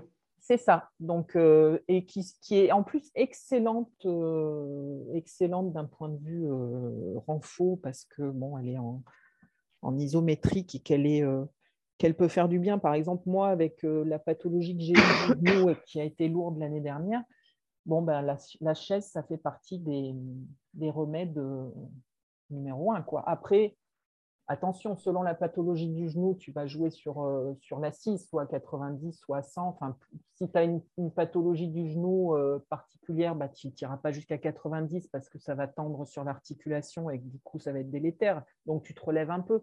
Mais ça reste quand même, du, ça reste quand même un exercice de base oui, que nous, on a clairement intégré comme étant de la récup. Et ça fonctionne. Enfin, moi, je me souviens, euh, alors plus avec les gars que j'entraîne en collectif au niveau du club, mais je me souviens que euh, dans les premiers temps, au bout de 30 secondes, ça, tremblait partout. Maintenant, les gars, ils tiennent. Bon, après, au-delà de trois minutes, ça n'a aucun intérêt. puis, bon, moi, je mets jamais trois minutes. Je vois, je vois pas du tout. Euh. Mais non, mais ça se. Je sais pas si. Au-delà de trois minutes. Non, non, mais je te dis ça parce que je sais pas si tu. Franchement, si tu l'as fait bien, déjà une minute, euh, ça se passe mal quand même. Hein. C'est ça. Non, mais je te dis ça parce que moi, je le, je le fais pas, mais j'ai vu dans, tu sais, dans des trucs de. Quoi? Des défis de chaise ou des choses comme ça. Tu sais, des trucs ah. dans, dans, des. Ah pour rigoler pendant le confinement, pour rigoler un peu. Non, mais pas pour rigoler un peu, des trucs sérieux. C'est, ah ah, oui, des trucs dans les dans des trucs de renfort. Alors, je ne trouverai pas le nom du site, là, ça m'échappe, mais euh, tu vois, des circuits training, des choses comme ça, où euh, tu peux monter. Enfin, moi, j'ai vu des trucs jusqu'à 3 minutes de chaise et au-delà. Mais je me dis, mais quel est l'intérêt, quoi, clairement, d'aller faire 3 minutes de chaise quand tu dis euh, comme tu dis, déjà une minute bien faite, et eh ben punaise, ça, ça magne. Hein. Donc, bref. Donc, moi, en, gros, ça va jamais au-delà de, de, deux minutes. Si deux minutes, je l'ai déjà fait. Mais au-delà, je ne le fais pas, ça, je ne vois pas du tout l'intérêt. Et puis, euh, et les gars, maintenant, bon, bah, ils, tiennent ça, ils tiennent ça tranquille. Et c'est vrai que les, nos petites séances de, de visio renfo qu'on a fait pendant le confinement, en fait, on s'est aperçu que bah, c'est terrible ça, vrai. Le, dernier quart d'heure, est-ce que tu peux nous le décrire? On faisait, Attends, on faisait quoi De la chaise, des montées de genoux? Ah, bah, je ne sais pas. Euh. Mais attends, mais tu me demandes, le dernier quart d'heure, c'était le wheel volley cardio, mais après, ouais, je ne sais plus parce que je ah, À des moments, on faisait deux minutes de montée de genoux. C'était. c'était, Ah oui, j'aimais bien la pyramide. J'aimais bien la pyramide euh, des comme ça, où on alternait en fait chaise et montée de genoux ou c'était inversement proportionnel Par exemple, tu avais. Euh, ah, mais là, tu avais quand même une séance de 40 minutes. Franchement, elle était mentale. Hein. Oui. Parce qu'on montait crescendo en plus. Oui, bah oui, bah oui. C'était vraiment la fin qui était le plus dur, alors que déjà au milieu, tu trouvais ça dur en fait. C'est ça. Mais après, avec des exercices qui en soi étaient simples. Tu vois, c'est ah ça. C'est tout, c'est toute la subtilité. C'est toute la subtilité du truc. C'est qu'en fait, on, reste, on reste sur des excessifs, tu dis carrément. Bah, un peu quand même. Bah écoute, on, il fallait se défouler à cette période-là, c'était indispensable. Et puis regarde, non, en groupe, c'était très sympa. Et puis bon, c'est vrai que je ne resservais pas la même chose à chaque fois, hein, mais c'est vrai que c'est vrai qu'il y, a, beaucoup de montées de genoux quand même à chaque fois. Hein. Ouais. Mais après, ça fait partie du. Bah, on sent qu'il y a eu une appétence pour la montée de genoux. Hein. Bah, après, appétence, euh, disons que pour, euh, pour reproduire un peu les contraintes de la course, ça peut quand même être un exercice intéressant, si tu veux. Oui. Après, euh, c'est toujours pareil, il faut qu'il soit bien réalisé, mais, mais bon, c'est voilà. Et, et du coup, tu m'as perdu, je ne sais plus ce que je disais. Et oui, alors voilà, donc on changeait. C'était sur les trois minutes de chaise. Non, ça, on était passé à autre chose là. Mais, mais oui, bah oui, bah, je disais les petits, tu vois, oui, voilà, ça y est, ça me revient. Quand en visio, donc quand je regardais les, quand vous regardais tous faire les exercices et qu'on et tout ça, bah, tu te rends compte qu'en fait, euh, entre la première année où on a fait, euh, où on a fait ces exos et puis euh, enfin, ces petites visios et l'année suivante, malheureusement, parce que ça s'est reproduit, bah, déjà, tu avais une, progression très nette dans la réalisation des, gestes. Et c'est vrai que nous, on est hyper attentifs à ça. D'ailleurs, les week-ends, sur les week-ends de regroupement, on a toujours ce, volet-là qui est réservé au renfort et euh, à la réalisation du geste juste parce que c'est super important et que, c'est très très bénéfique. Pour, euh, et ça, quelle que soit la discipline que tu prépares, hein, que ce soit sur route ou autre, hein, c'est euh, vraiment le renfort, c'est un truc, truc d'enfer. Quoi. Voilà. Mmh. Donc tout ça pour dire que j'en mets, euh, oui. Donc après, le, je mixte n'importe quoi, enfin pas n'importe quoi, mais je mixe différents types de travail très facilement. Voilà. Ok. Et euh, bah, la, partie, euh, la partie adorée. Alors, j'aime pas trop le sacro-saint technique, là où je sais pas ce que tu as dit, mais je, ça me fait un peu peur là. Hein? Ouais. Bah, on va commencer facile avec la, la variabilité cardiaque. Audrey, est-ce que c'est un truc que tu utilises avec certains de tes athlètes? Ou que tu as utilisé toi-même sur toi, ou, euh, peut-être que tu n'as jamais fait Non, non, non, je ne le fais pas. Je le fais pas. Alors, l'utilisation de la fréquence cardiaque, oui. Ça, par contre, c'est quelque chose que j'utilise. Euh, oui.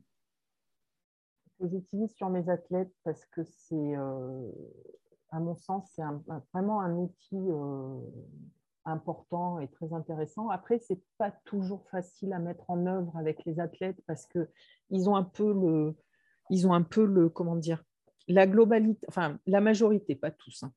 Ils ont plus le, repère du chrono, de la VMA, de l'allure. Tu vois, c'est plus des choses qui parlent. Mais pour autant, euh, moi, j'utilise la fréquence cardiaque. Alors, je l'utilise euh, en phase de reprise.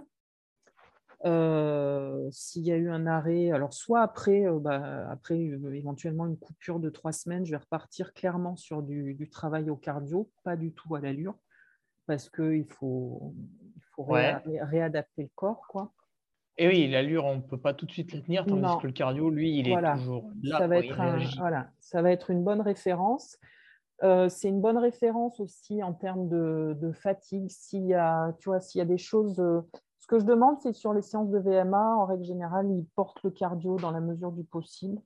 Parce que des fois, euh, des fois ça permet d'identifier des choses, notamment des, états de fatigue, si tu veux, quand le cardio ne monte pas alors que la, alors que la séance est intense, bon, ça peut permettre des fois de, révéler certaines choses. Après, moi, je l'utilise aussi, bah, surtout euh, les sorties nature. Hein, euh, on ne va pas aller demander de tenir des allures dans des chemins. Hein, je trouve que c'est un contresens, hein, c'est un non-sens. Et puis euh, sur l'ultra aussi, dans les préparations ultra, parce qu'on va travailler sur des fréquences cardiaques qui sont basses et euh, c'est pas toujours aisé à, maintenir. Et que c'est quand même assez important sur, sur l'ultra. Voilà, sinon, euh, non, la variabilité cardiaque, je n'utilise pas. parce que c'est quand même pas simple à mettre en place. Et puis bon, c'est. Voilà. Donc, je, non, je n'utilise pas. Et puis, euh, par contre. Tu as des athlètes qui t'ont demandé un peu, tu vois, des, des, férus euh, Non, non, non. Alors, mais peut-être qu'ils le font de leur côté, mais, euh, mais moi, en tout cas, ils ne m'ont jamais demandé. D'accord. Après, bon, je sais, enfin, je, sais, sur les, c'est une, une, courbe cardio, c'est un, livre ouvert, hein, c'est un truc génial, et notamment sur un test VMA, si, si tu, enfin, le, port de la, ceinture cardio est, est indispensable parce qu'en fait, c'est un, un puits d'informations.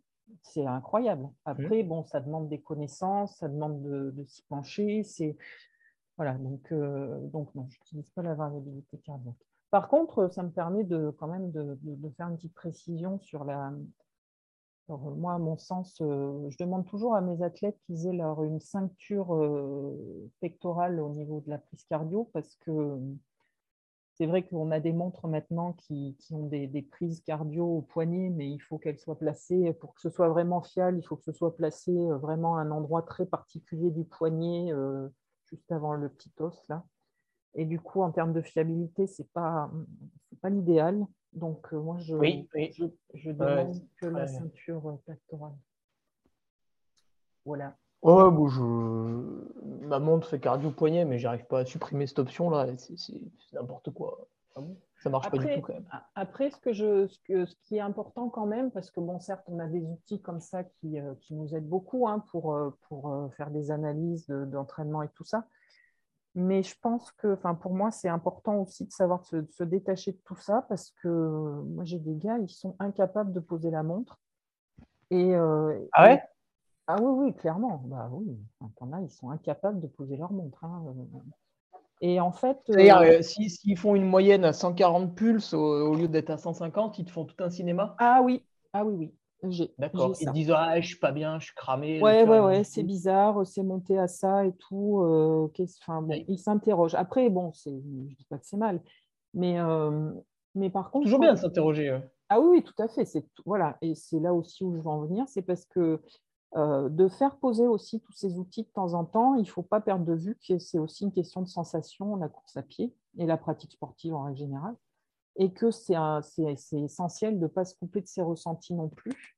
Et, euh, nous, on travaille beaucoup avec l'échelle ESIE, e, là. On a adapté cette échelle-là qui vient de... Oui, oui. Donc tu as fait un document. Euh, Oui, on a un document comme ça, et c'est vrai que c'est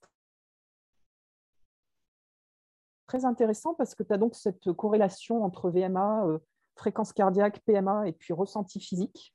Et je trouve que c'est primordial. Et d'ailleurs, quand tu commences à entraîner des, amateurs, des gens qui ne courent pas, ou pas du tout, ou qui se mettent à la course à pied, on ne leur parle pas du tout d'allure de, ou de fréquence cardiaque, on leur parle de ressenti. C'est-à-dire qu'à telle, à telle allure, enfin, quand tu vas commencer à accélérer, tu vas ressentir telle, telle chose dans ton corps en termes de, de ventilation, en termes de, perception musculaire. Et donc, ça, ça doit rester euh, tu vois, le, premier facteur de, d'observation, enfin de, de, soi quand tu vas en course. C'est-à-dire que avant même de regarder le chrono, déjà, euh, ressent, euh, enfin, faut réfléchir sur, sur, sur, comment on se sent déjà en termes de ressenti physique. Quoi. Donc, euh, c'est vrai que des fois, j'essaye de faire lâcher les, montres en disant, écoute, là, c'est aux sensations. Tu fais, euh, voilà, selon comment ton corps t'emmène. quoi. D'accord. C'est important. Et euh, tu parles beaucoup d'allure. Est-ce que tu utilises à des moments donnés le capteur de puissance sur en course à pied? Ah, non. Tu disais justement que dans les chemins, on ne peut pas tenir l'allure. non, là, pour, hein, non, non, là pour le coup, je n'ai euh, non, je veux pas de capteur de puissance. Alors pas en course à pied. Hein. Alors bon, en vélo évidemment, euh, c'est hyper important, mais en course à pied, euh, d'autant plus que je je suis pas sûre que ce soit si. si ben, ceux qui l'utilisent voient une amélioration chaque année en chemin, mais ça, ça reste encore, ça reste encore à développer. Quoi. Moi, je pense qu'on on y viendra, hein, parce que. Mais, bon, ça, j'avoue, j'exploite pas. Euh, enfin, alors, je l'exploite pas. Disons que je regarde parce que j'ai des, des athlètes qui l'ont. Et donc, euh, sur, les, sur les synthèses Nolio, je regarde par curiosité euh, ce qui est développé et tout, mais je ne m'en sers pas à proprement parler. Ce n'est pas pour moi un, un paramètre. C'est pas pour moi un paramètre de, pour déterminer euh, un, entraînement, par exemple. contrairement au vélo.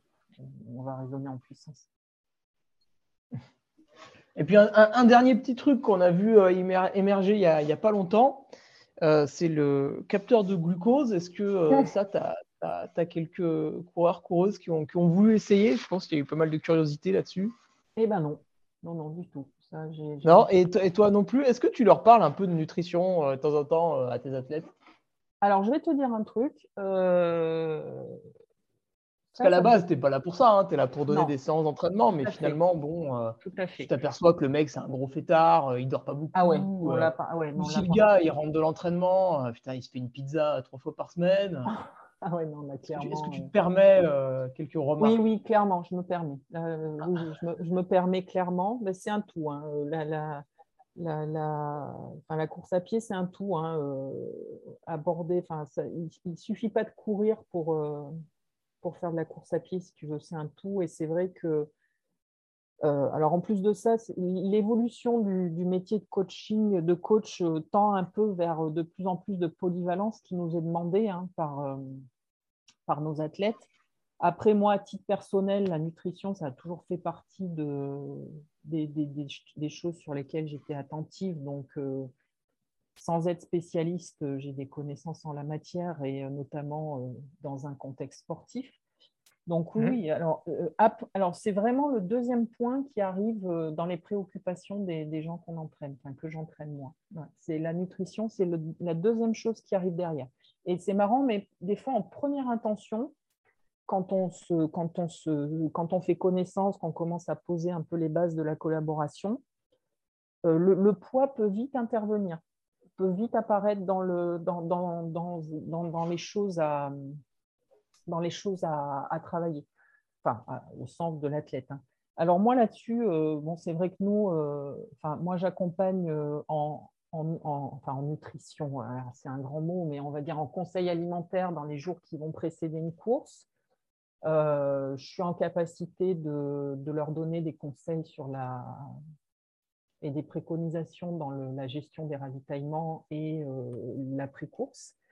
Après, nous, on a la chance de travailler avec Seb, qui lui, pour le coup, est vraiment dans la nutrition, euh, Seb Diffenbron, au niveau des DVP. Mmh, donc, mmh. Euh, Pur et dur. Ouais, quand on va, quand, on, quand on a des athlètes qui, pour le coup, sont vraiment dans une recherche de rééquilibrage alimentaire, de, une démarche sur du moyen long terme avec une volonté de, de, perte de poids ou en tout cas de, de, vrai, euh, de vrai travail là, sur ce volet-là, moi, il est évident que je, l'oriente vers Sébastien. Moi, je ne suis pas, euh, voilà, je, je suis pas spécialiste et, euh, et je n'ai pas, pas vocation à le devenir. Donc là, il y a des gens qui, sont, qui se sont formés pour ça et qui sont très forts dans ce qu'ils font. Donc là, pour le coup, je les, je les oriente, je les oriente vers, vers des personnes bien plus compétente que moi.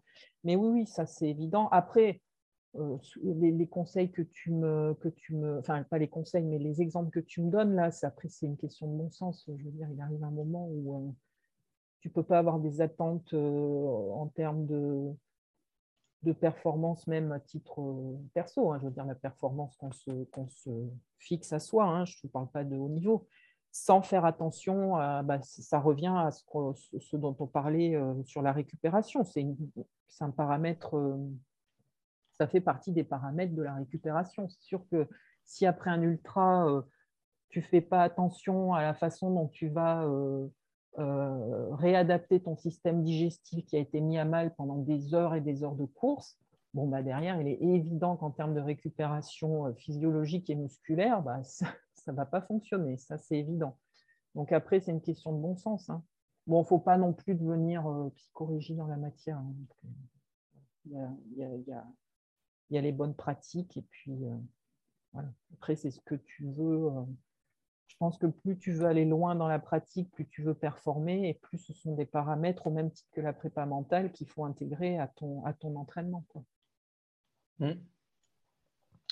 Eh bah, merci Audrey. c'est vrai que vous avez un peu euh, la chance, entre guillemets, d'avoir euh, autour de vous, enfin autour du, des coachs, des, des, petits, des petits outils comme ça, avec euh, bah, que ce soit Seb ou que ce soit, pense peut-être aussi à, Philippe Gignac qui peut intervenir oui, qui nous a en, en, ostéopathie, en soins, ou qui peut recommander un peu le coureur, un peu en nutrition aussi d'ailleurs. Tout à fait. Audrey, on a vu que tu aimais bien préparer des séances un petit peu différentes les unes des autres, et puis c'est toi qui as géré pour tous les coachs de ZP cette petite période là. Je crois que c'était le deuxième confinement là où on faisait de la PPG ensemble, on va dire.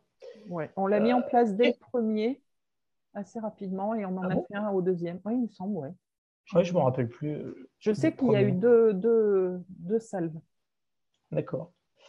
Euh, cette préparation physique, euh, quand tu as tes athlètes, donc c'est une majorité de, de coureurs, quelle place ça prend dans leur emploi du temps, que ce soit en période, on va dire, propice l'hiver, mais aussi tout au long de l'année peut-être?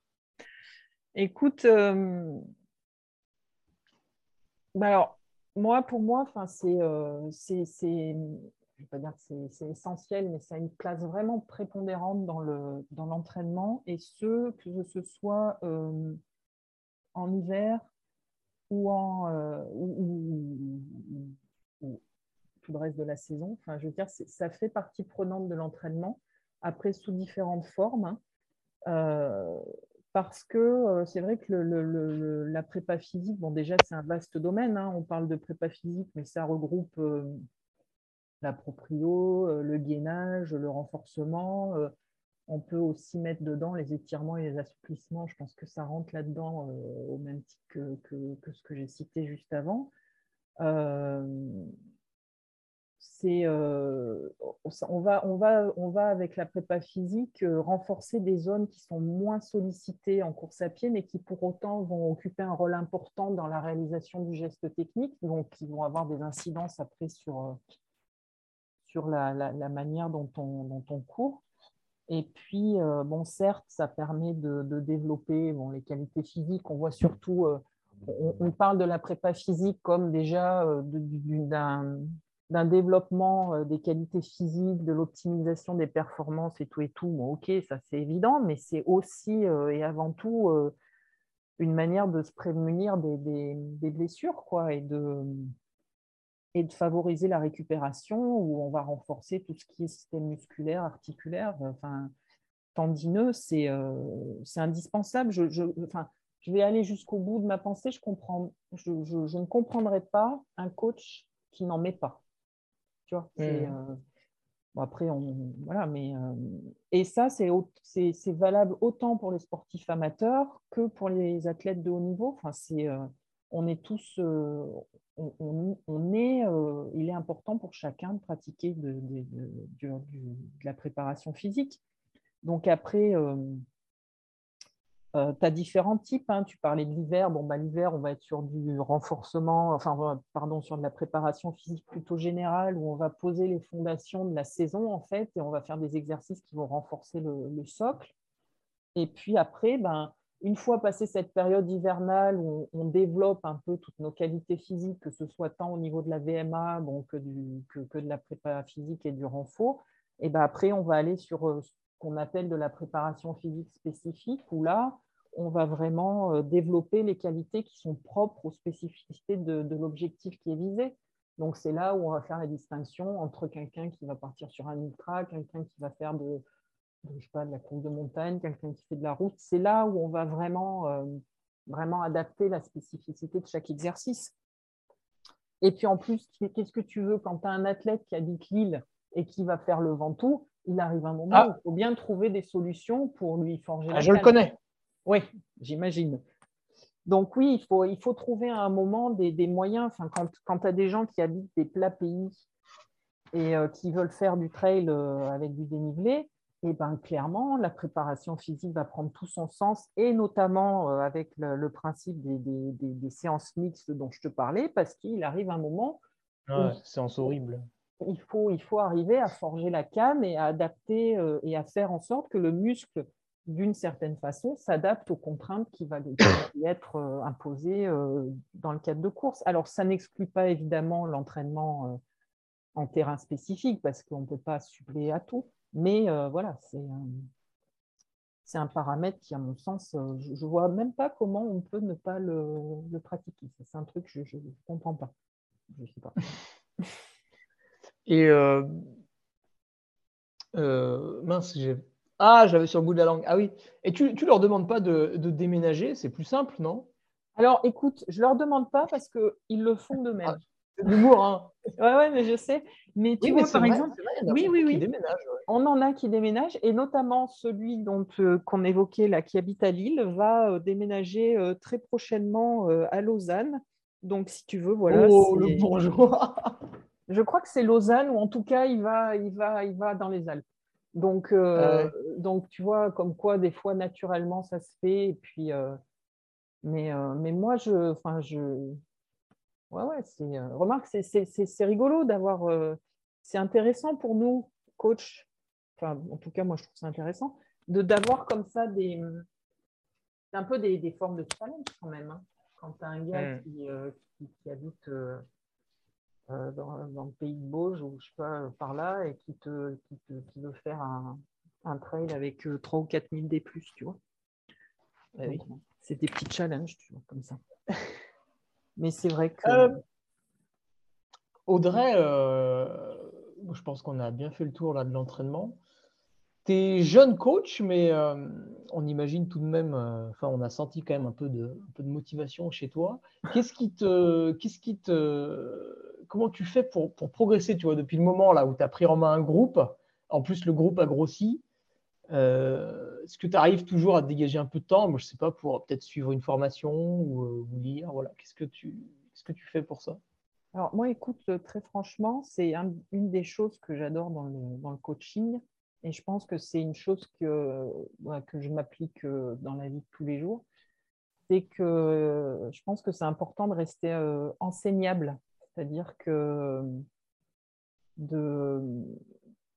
moi, ce que j'aime, c'est d'apprendre tout le temps. Donc, euh, je veux dire, je, trouverai toujours un moment pour me, pour me former, pour euh, aller chercher des renseignements, pour, euh, pour toujours progresser, voir ce qui se fait, comparer, adapter, rechercher, échanger. Le, le partage d'expérience, je trouve que c'est quelque chose qui est, qui est, très important, si tu veux. Moi, j'ai la chance de côtoyer euh, donc Patrick et son expérience, Nico et son expérience, euh, euh, toi de la même façon. Vous, vous, écoutez parler, en fait, c'est.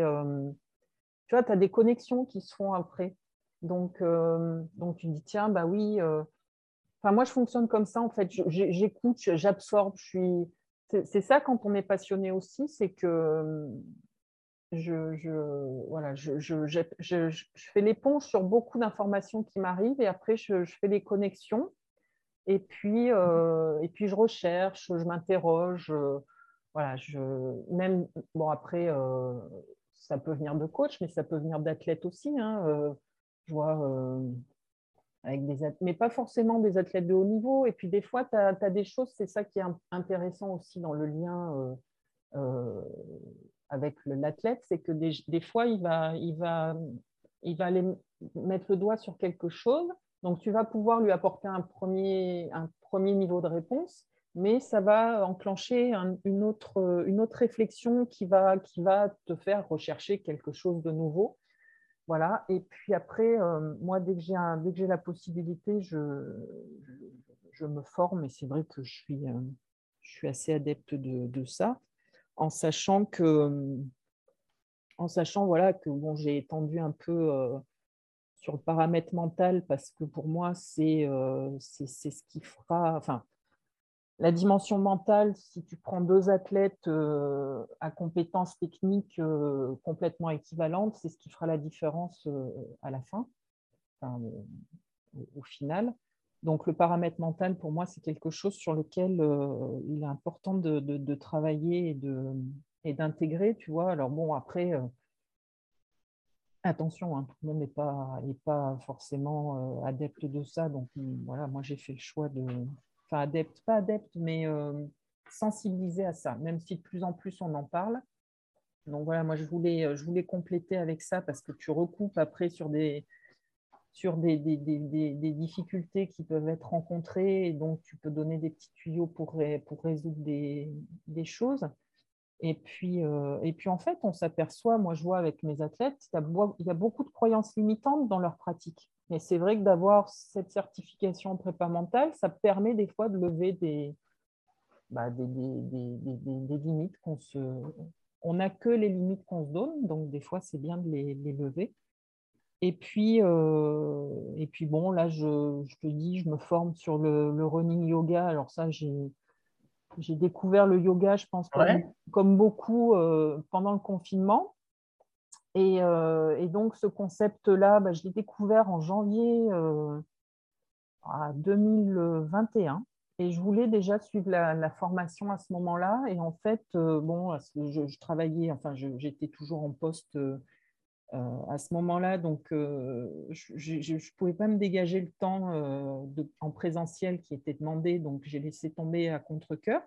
Mais là, ça a été vraiment la première formation que j'ai réenclenchée dès que j'ai su que j'allais être en dispo, parce que c'est un concept que je trouve vraiment intéressant.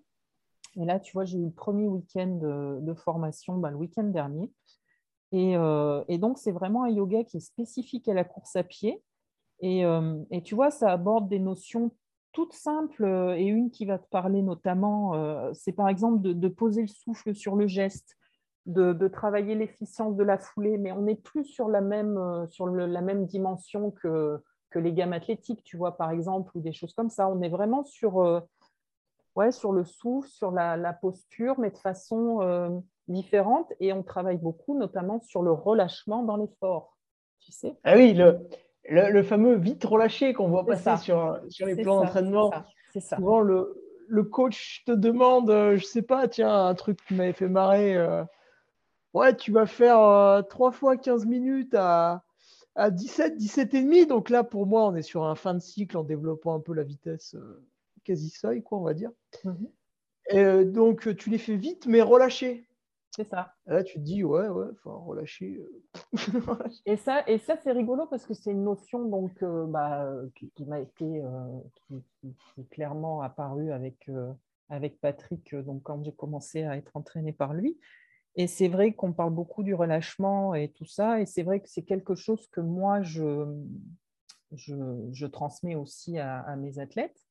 Et là, en l'occurrence, c'est c'est tout le travail qu'on va faire sur la respiration, sur le, travail des appuis dans un cadre de yoga qui va ensuite se transposer en course à pied.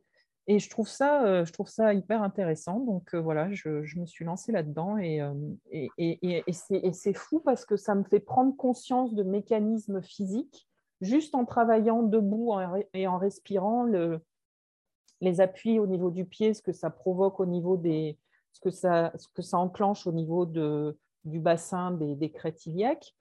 Et, je trouve ça génial parce que euh, ça, ça, met la lumière sur des choses et tu vois, les connexions se font comme ça.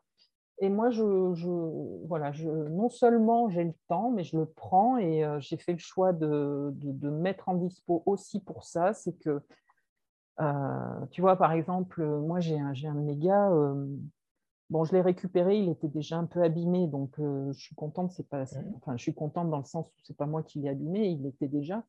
Bon, ben là, je,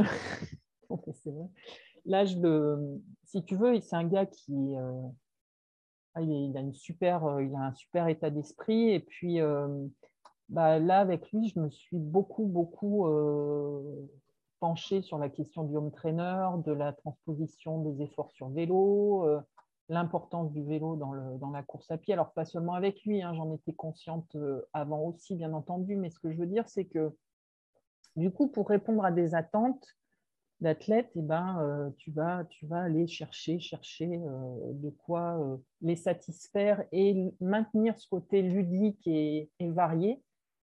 tu vas aller chercher de quoi, voilà, de quoi répondre à leurs attentes et de de garder le même profil ou la même euh, spécificité en transposant sur des choses sur lesquelles on n'est pas forcément euh, spécialiste. Donc, ça, ça, implique d'aller chercher. Alors, certes, ça peut, ça peut être euh, chronophage, mais moi, en l'occurrence, c'est ce que j'aime dans le métier de coach, c'est que justement, tu, tu, apprends toujours, toujours, toujours. Et, et heureusement, d'ailleurs, bon, alors certes, les fondamentaux restent les mêmes, et heureusement, hein, on ne va pas révolutionner les méthodes, mais quand même, on peut, voilà, c'est je sais pas, je te donne un truc tout simple. Euh, à une époque, euh, on, faisait beaucoup l'enchaînement chaise et puis on partait, on partait courir directement dans une côte, par exemple. On enchaînait juste la contrainte musculaire isométrique de la chaise et après, boum, tu partais en courant dans la côte. Bon, ben, on s'est on s'est aperçu dans les études que ça, ça pouvait être délétère au niveau musculaire. Donc, entre le moment où tu fais la chaise et où tu recommences à courir, et eh ben, tu intègres un exercice de type montée de genoux qui va en fait, euh, euh, qui va en fait être bénéfique à ta posture avant de repartir sur, un, sur une autre contrainte musculaire. Tu vois, il y a des choses comme ça. Donc, c'est toujours en évolution. Et ça, bon, ben, c'est, ça fait partie de notre métier. Je veux dire, euh, celui qui, qui, se, qui se contente de ce qu'il a appris moi je dis pas n'importe quoi, mais 10 ans, 20 ans, je dis n'importe quoi, bah, c'est dommage. C'est dommage parce que bah, c'est un, milieu qui est en constante évolution, qui bouge, qui et ça fait la richesse, euh, ça, en fait la richesse, à mon sens. Donc voilà comment j'apprends. Parce que justement, en plus, en étant toute neuve, si tu veux, j'ai plein, plein d'années à récupérer. Tu vois si, euh, si, je veux essayer de, de me mettre à la, enfin, si je veux être à la hauteur de mes collègues de travail, euh, il est impératif que j'apprenne au maximum. Et puis, c'est tellement une chance de travailler avec des gens comme ça que ça serait vraiment dommage de se, cantonner, de se, cantonner à des trucs, euh, tu vois, à rester dans ses acquis. Quoi. Et il y aurait des, livres que tu pourrais nous, donner pour celles et ceux qui, d'un coup vont se dire Ah oui, tiens, c'est vachement intéressant ce, petit travail de respiration là dont elle nous parle. Pour celles et ceux qui, euh, en fait, n'ont euh, pas forcément envie d'augmenter les kilomètres, tu vois, tout, au long de la semaine, mhm. mais qui se disent Bah tiens, il y a tel soir, euh, j'ai peut-être une heure de dispo pour faire autre chose, quoi. Alors, par rapport au, principe du, yoga, par exemple, sur la, bah là, il y, a le, il, y a leur bouquin, il y a le yoga euh, pour runner qui est, euh, qui est Ah, bah, très bien ça.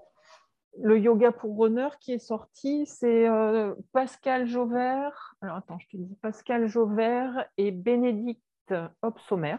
Donc, ce sont nos deux formateurs. Mhm. C'est les, enfin, c'est ceux qui ont créé le concept de running yoga.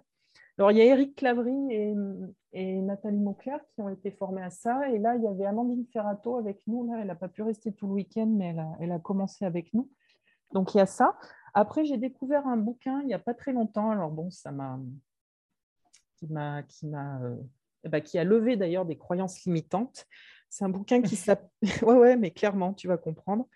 Qui s'appelle euh, Athlète Master de Romuald Lepers, et non pas Julien, hein, Romuald Lepers. Ah oui, Julien Lepers, question pour un champion, excellent. C'est ça. Euh, et c'est euh, l'entraînement des Masters.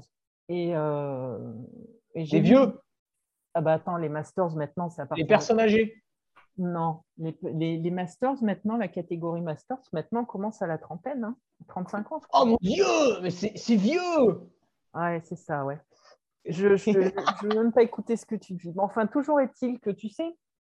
Alors bon. Euh, ils ont besoin de médicaments, de trucs comme ça. Non, arrête. Non, du tout. Non, pas du tout. Mais bon, je ne donnerai pas mon âge ici, mais bon, je suis dans la catégorie master, ça, on va pas se mentir. Hein.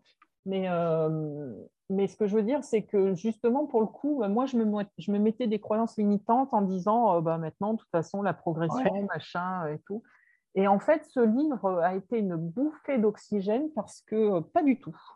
En fait, mm. les, capacités physiques euh, diminuent clairement à partir de 70 ans, donc j'aime dire qu'on a de la marge, et que euh, en fait, les, les, les, baisses de performance alors toujours pareil, hein, je parle de performance au sens général, pas la performance de haut niveau, mais les baisses de mmh. performance sont plus dues à des, baisses de sollicitation physique parce que justement, on part du principe qu'à partir d'un certain âge, on n'est plus capable de faire les choses.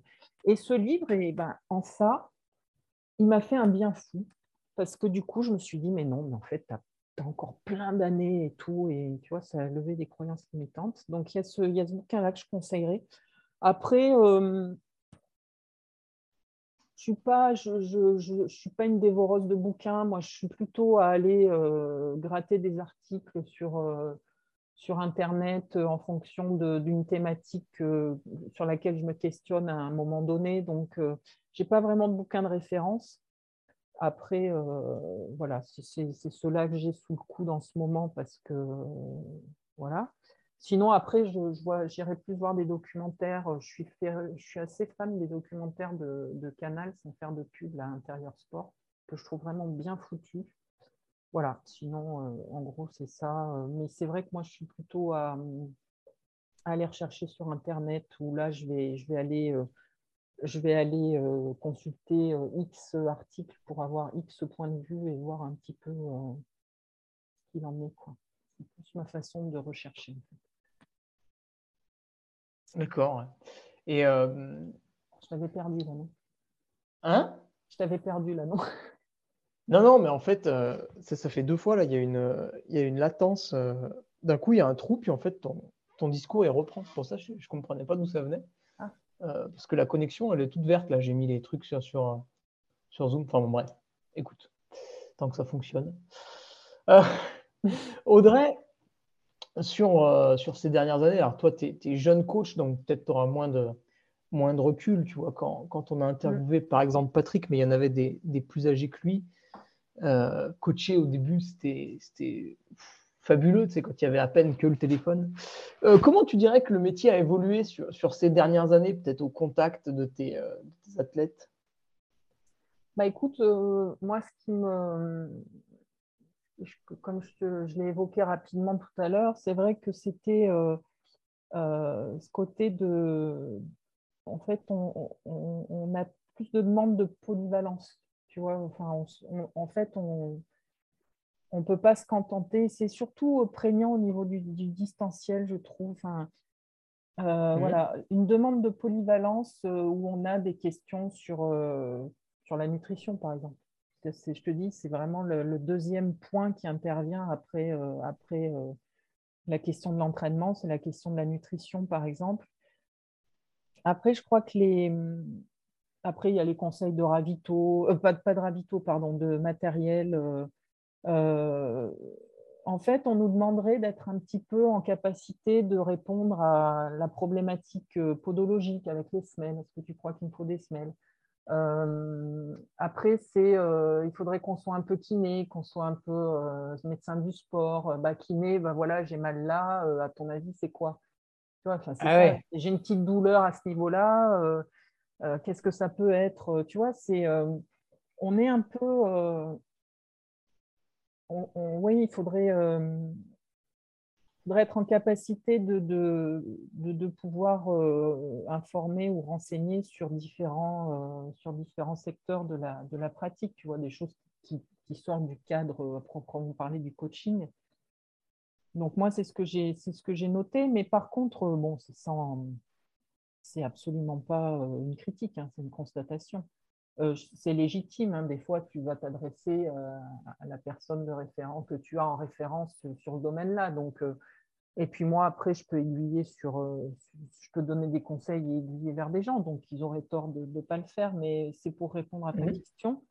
Après, euh, je ne sais pas, euh, est-ce que tu as un, point en particulier ou est-ce que c'est ou est-ce que c'est dans la globalité? Sur, sur des choses en particulier l'évolution Non, non, mais tes, réponses, elles sont bien. On voit un peu le, ouais, le phénomène, c'est que les gens sont de plus en plus intéressés. Et au final, tu vois, finalement, avec toi, on a l'impression que le coaching, il se passe assez bien et ils viennent aussi te, titiller sur euh, les, autres à côté. Parce qu'en fait, c'est vrai que quand tu entraînes quelqu'un, finalement, euh, ça fait quoi? Peut-être 20, 30, 40, 50% de la perf. Puis derrière, le mec, il faut qu'il dorme bien, il faut qu'il soigne correctement, il faut qu'il mange bien. Ça. Après, on est. Euh, enfin, moi, moi mon, mon, état d'esprit, c'est d'être vraiment dans une approche holistique. Hein.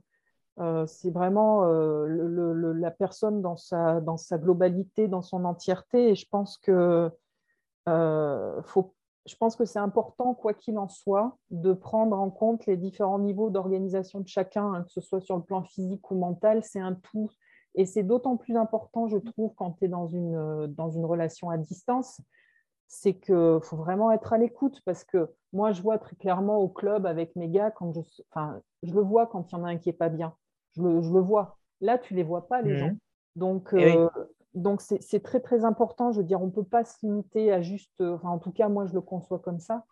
Je ne peux pas me limiter à juste poser des séances et puis euh, attendre le retour et point barre. Je, je, je, ce serait très compliqué pour moi. Et puis, euh, c'est indispensable de, trouver l'équilibre. Et puis, euh, donc, je crois que par la force des choses, on, est, on, se doit d'être polyvalent, tu vois, mais en restant dans notre cadre, tu vois, vraiment en restant dans notre cadre de coach et, et sans vouloir se prendre pour, pour, un pour un médecin ou pour un nutritionniste. Non, non, ça, c'est chacun, chacun a ses compétences, chacun a ses connaissances, mais je veux dire, je pense que c'est bien que nous-mêmes, à titre perso, on soit polyvalent. Et puis, bon, note, quand on a été athlète avant, enfin quand on a pratiqué nous-mêmes ou qu'on pratique nous-mêmes, forcément, euh, on le fait pour soi. J'imagine que toi, c'est pareil. Et puis, bah, quand tu as une interrogation, c'est vrai, bah, spontanément, tu vas euh, t'adresser à la personne qui, selon toi, va être le plus à même de te répondre sans pour autant vouloir absolument une réponse, hein, mais en tout cas d'avoir une piste de réflexion pour, euh, pour t'emmener vers, euh, vers une réponse ensuite. Donc je pense que voilà, ça, ça fait partie des choses. Après, moi, est-ce que c'est parce que je suis une nana, euh, je, suis une femme et que du coup je prends en compte ces paramètres-là d'écoute davantage? Je ne sais pas. Je ne sais pas comment fonctionnent mes collègues masculins. Non, mais c'est pas mal ce que tu dis d'avoir euh, en fait euh, des petites connaissances pour dire bah attends, là ouais, ok, je vois un peu le problème que tu as.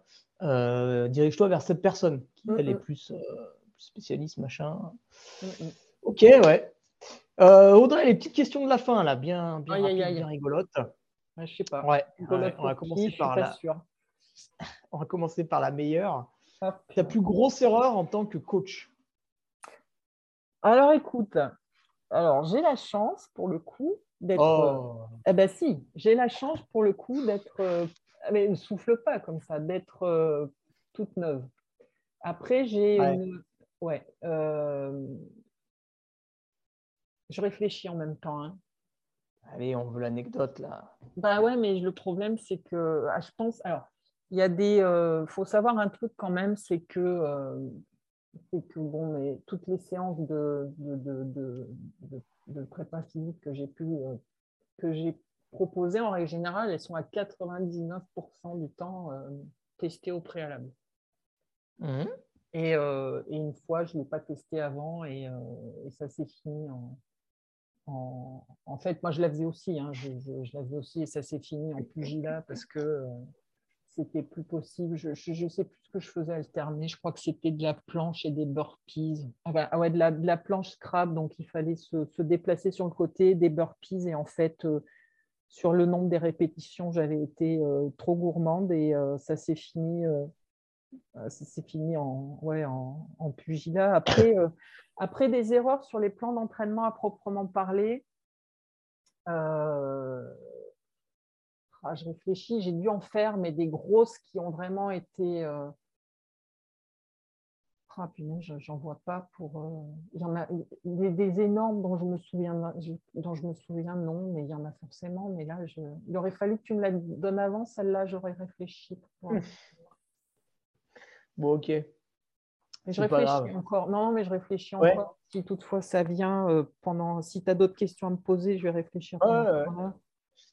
Bah, à l'inverse, la perf dont tu es euh, la plus fière d'une de tes athlètes ou d'un de tes athlètes? Euh... Oh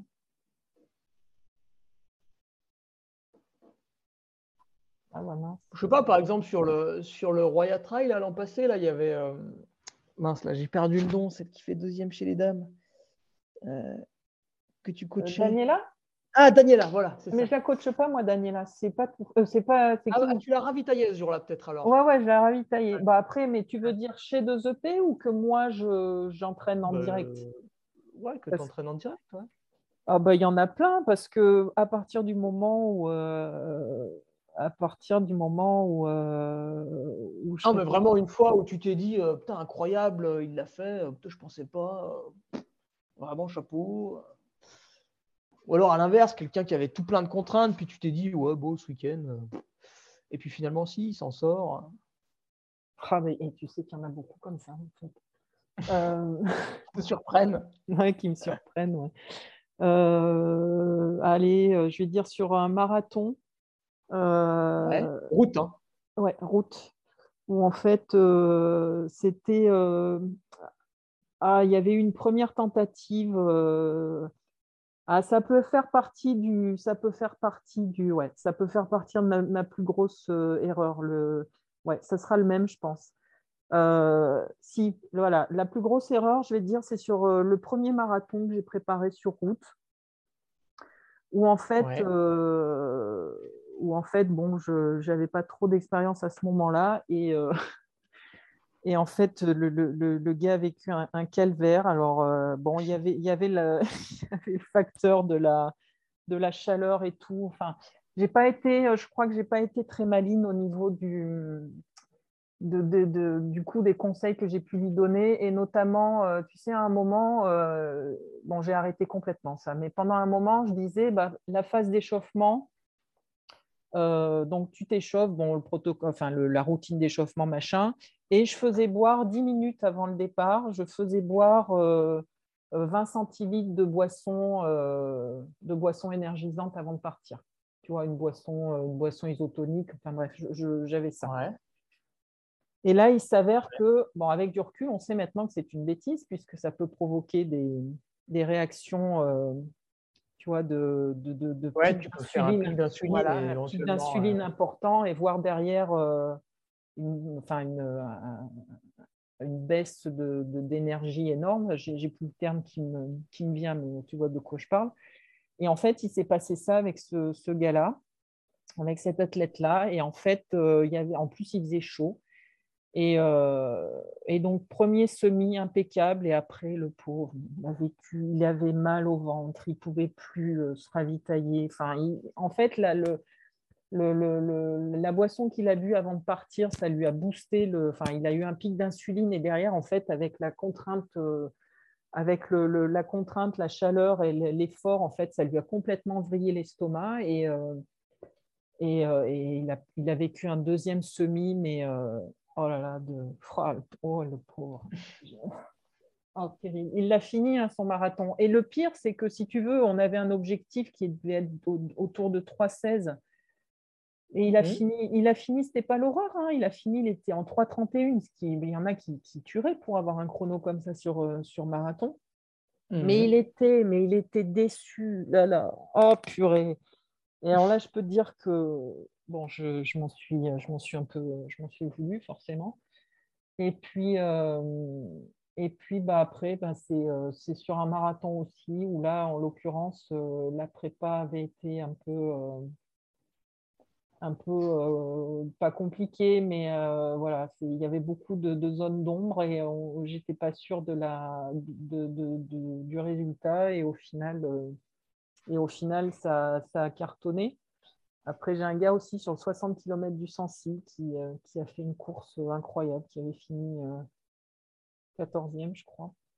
Bon, sachant que sur cette course-là, quand tu vois le plateau qu'il y a, ça, ça, ça, commence à causer un petit peu. Quoi. Voilà, c'est comme ça. Mais c'est vrai que bon, j'ai là, là, spontanément, là, tu me, tu me coupes là sur le pied, du coup, j'ai pas de. Non, mais très bien, très très très très bien. J'ai beaucoup aimé.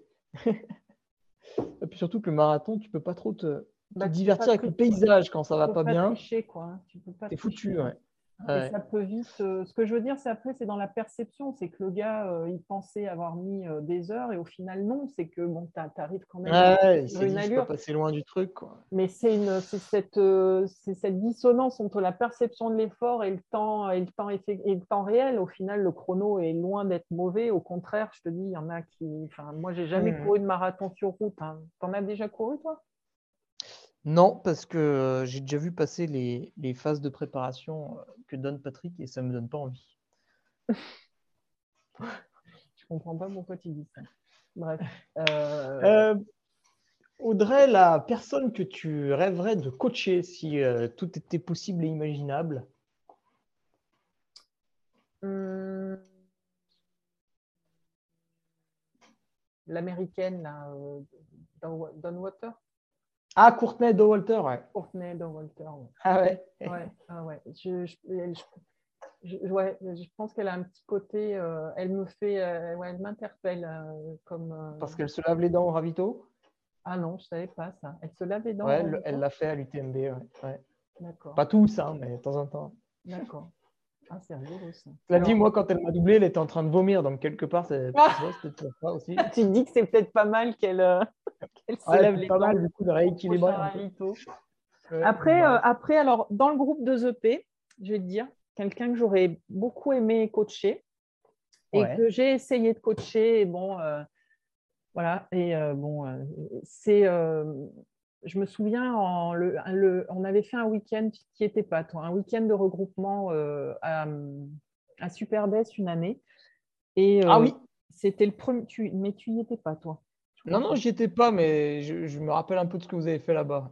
Et en fait, euh, à ce week-end, j'ai fait la connaissance de Marion de l'Épierre. Marion de l'Espierre, ouais. De l'Espierre, ouais. Et en fait, euh, je me, bon, pour la petite histoire, parce que bon, tu vois, ça fait partie des, petits, des petites satisfactions personnelles, te dire qu'un jour, tu...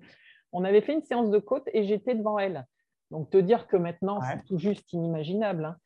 Et, euh, et- et j'avais euh, j'avais vraiment accroché sur, euh, sur la personnalité de, de Marion, sa gentillesse, hein, je ne sais pas, j'avais vraiment accroché sur, le, sur, sur elle.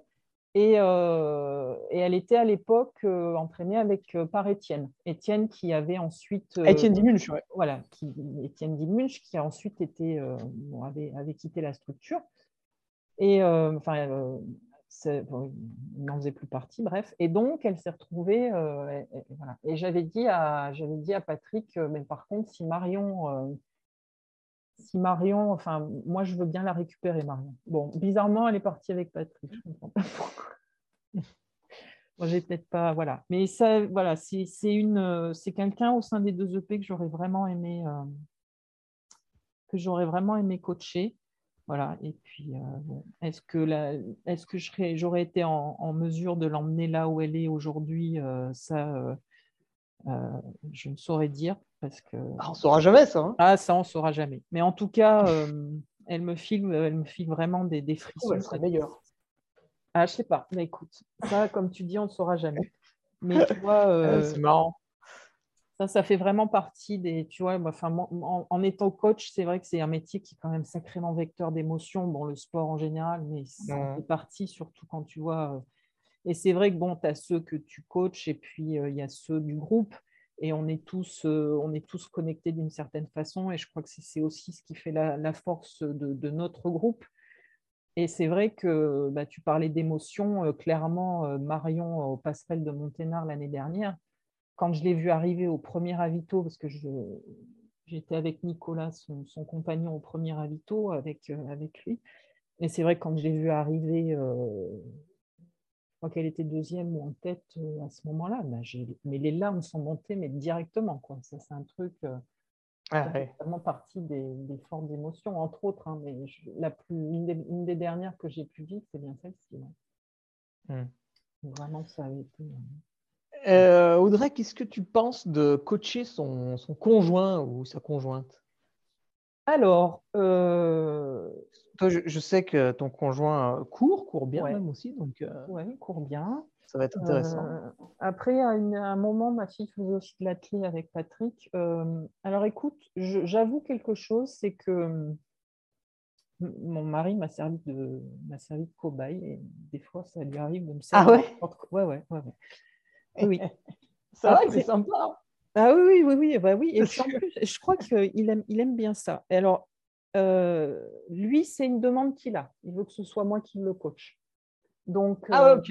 Euh, ouais, ça, vient, ouais, ça vient de la personne, d'accord. Ouais, ouais, lui, ça, ça lui tient à cœur. Il en est très content. Il est pas, il- d'ailleurs, oui, oui, il est très content de ça. Et puis bon, moi, ça me va bien parce que du coup, euh, c'est vrai que je, m'en suis servi de cobaye. Et puis, euh, tu vois, là, je vais le solliciter justement euh, sur un truc de yoga que j'ai à faire. Je lui ai dit, allez, je compte sur toi et ça lui va bien. Après, du point de vue général, en toute objectivité, je ne suis pas sûre que ce soit forcément,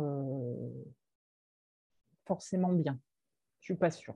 Alors déjà, avec les enfants, ça non, du tout. Alors là, tu vois... Ah ouais. Ah ouais, non, non, non, non, non. Je crois que chacun a son rôle, si tu veux.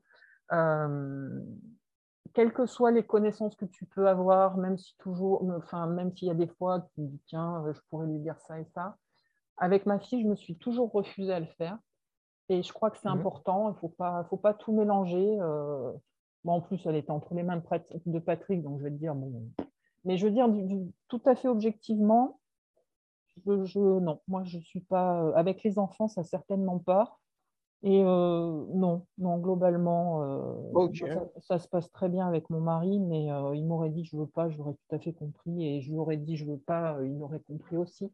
Non, je suis pas forcément favorable à ça parce que il y a une part d'affectif tellement important que je pense que tu peux ne pas avoir le recul suffisant sur certaines situations, tu vois. Donc non, non, spontanément, je, serais tentée de te dire non. D'accord, ça marche. Euh, Audrey, euh, donc, tu nous avais dit que au départ, tu étais parti pour avoir un groupe euh, féminin, puis bon, finalement, tu as, étoffé le groupe et puis tu te retrouves maintenant avec un, pourcentage de, dames un peu, un peu réduit, mais enfin, néanmoins, mm. tu continues à entraîner. Est-ce que tu, vois des différences dans l'entraînement par rapport aux hommes Alors, ce que, tu, ce que toi, tu peux planifier de ton côté, et puis d'un autre côté, les, retours qu'elles te font par rapport au, Alors, les, ouais, il y, a, enfin, il y a une différence, euh, oui. Alors moi, dans mon approche de l'entraînement, euh, en termes de volume, de séance et tout, je ne fais pas de distinction. franchement, après, euh, je, je, ferai la même, je vais faire la même, je vais avoir le même raisonnement avec une, avec une femme qu'avec un homme, dans le sens où, où je ne me baserai que sur l'objectif, le niveau et tout ça. Mais par contre, je, vais pas, je ne distinguerai pas les, différents types de, séances. C'est-à-dire que je pars du principe qu'il n'est pas justifié de mettre moins de séries à une femme. Enfin, ça, c'est des. Enfin, pour moi, c'est. Voilà. Donc, non. Dans ma façon de, de, mmh programmer, ça reste identique. Elles sont très. Euh, je réfléchis en même temps. Ouais, elles sont très euh, appliquées. Enfin, je veux dire, très consciencieuses non pas que l'égal soit pas, mais euh, il y a vraiment une, vraie, une vraie volonté de bien faire, il, y a une, vraie implication. Euh, j'ai l'impression, si tu veux, qu'une femme, soit elle s'investit vraiment, soit elle ne le fait pas. Tu vois, des fois, des gars, ah ils vont faire ça un peu par-dessus la jambe. Bon, ouais, ouais, je suis là, je m'entraîne, ok, mais bon. Une nana, ça ne va pas fonctionner comme ça. Elles le font, elles s'impliquent vraiment c'est le ressenti que j'ai. Après, euh, après, bon, il y aura forcément des différences dans la façon de d'appréhender euh, d'appréhender le, l'entraînement avec elle dans le sens où euh, bah, avec une femme tu as toujours as toujours comment dire un paramètre hormonal que tu n'auras pas chez les hommes. Par exemple, si je parle de l'entraînement à proprement parler, je pense que ça, c'est un paramètre qui est en train de d'un peu rentrer dans les mœurs quand tu coaches, quand on coach des femmes, mais bon, ça reste encore un peu euh, confidentiel, mais bon, il y a, il y a des paramètres, euh, il y a des, changements hormonaux qui peuvent affecter l'entraînement et les performances, même si, euh, même si les études qui ont examiné les effets qui pouvaient intervenir sur les phases du cycle en fait, ça reste euh, sur des sports d'endurance ou, euh, des activités de vitesse, en fait, euh, les différentes phases du, cycle pardon, n'interfèrent pas forcément sur les performances sportives ou la récupération. Mais il n'empêche que d'une femme à l'autre, bah, les réponses individuelles sont variables hein, sur la gestion des symptômes. voilà. Donc, mmh, mmh. Donc en ça, et je vois, euh, là, là depuis cette année, j'ai récupéré une jeune fille qui a 23 ans et j'essaie de justement, euh, j'essaie d'intégrer ça en fait dans l'entraînement, qu'elle me donne euh, bah, ces périodes, ces périodes, ces, différentes phases, de façon à des fois, ça permet d'identifier des périodes de fatigue ou tu vois, enfin, voilà, je pense que c'est quelque chose à prendre en compte, mais en même temps, voilà, ça reste, ça affecte peu, c'est vraiment une réponse individuelle, chacune réagit euh, à sa façon. Après, euh, je, trouve qu'il y a une, euh, un mental chez les femmes qui est, elles sont, enfin, enfin franchement, hein, je te le dis, mais on est bien meilleur que vous. Hein. En mental, mentalement, là, là, ah, il y a une, franchement, hein, je bah, c'est ce qu'on voit sur les efforts de très longue distance, c'est-à-dire que quand les problèmes arrivent, mm. eh ben, euh, en général, les, concurrentes féminines euh, arrivent au bout de l'épreuve tout de même. Tandis que le concurrent masculin va commencer à trouver euh, tout un tas d'excuses mm. qui s'entendent, hein, mais, qui, mais qui le conduisent à l'abandon.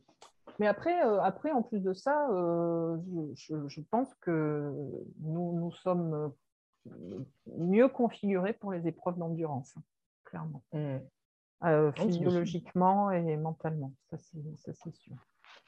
Voilà. Mais après,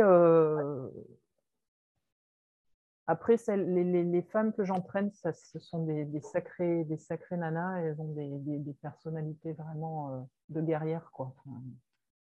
Et, et quand je réfléchis, les femmes qu'il y a aux deux EP, elles ont toutes le même profil. C'est vraiment des guerrières, hein, chacune dans leur, euh, dans leur discipline, hein, avec des, capacités mentales qui sont euh, quand même ouais, qui sont vraiment très fortes. Voilà. Non pas que pas que les hommes, ça ne soit pas le cas, mais je veux dire, tu me demandes de, dire ce qui peut se différencier, c'est la première chose qui me vient à l'esprit. Mmh. Si tu avais un conseil à te donner à toi-même, Audrey, il y a, je sais pas, 5 ou 10 ans, pour, euh, pour progresser, euh, qu'est-ce que ça pourrait être? Peut-être par exemple euh, te lancer plus tôt ou des trucs comme ça? Alors, oui, forcément, avec du recul, je me dis, bah, c'est vrai que j'ai un peu, j'ai un peu euh, j'ai un peu le sentiment euh, d'être en, dette de, de, mmh. temps ou d'expérience que j'aurais pu vivre, et à titre perso en termes d'athlète, là beaucoup même. Ben, par contre, par exemple, je me dis, bah, euh, une question que je me suis posée, c'est qu'est-ce qui se serait passé si j'avais rencontré, alors bon, c'était pas possible puisque je suis plus âgée que, que Kinou, mais on, est, on est quasiment du même âge, mais je veux dire, qu'est-ce qui se serait passé quand je faisais du sport en étant jeune si j'avais rencontré. Euh, ah oui, tu aurais peut-être continué. J'avais rencontré quelqu'un euh, de la personnalité de Patrick, tu vois, par exemple. Après, du point de vue euh, en termes de coaching, ouais, c'est forcément commencer plus tôt. Peut-être à une époque, j'étais j'étais assez attirée par, par la performance, l'équipe de France et tout. Et puis, avec du recul, euh, non, m'a, ça m'a, parce que ça demande des, compétences et une technicité euh, sur des, sur des secteurs qui ne m'intéressent pas forcément, enfin, en tout cas pas ceux qui m'intéressent le plus. Euh, après, je me dirais plus fais-toi confiance, clairement, fais-toi confiance.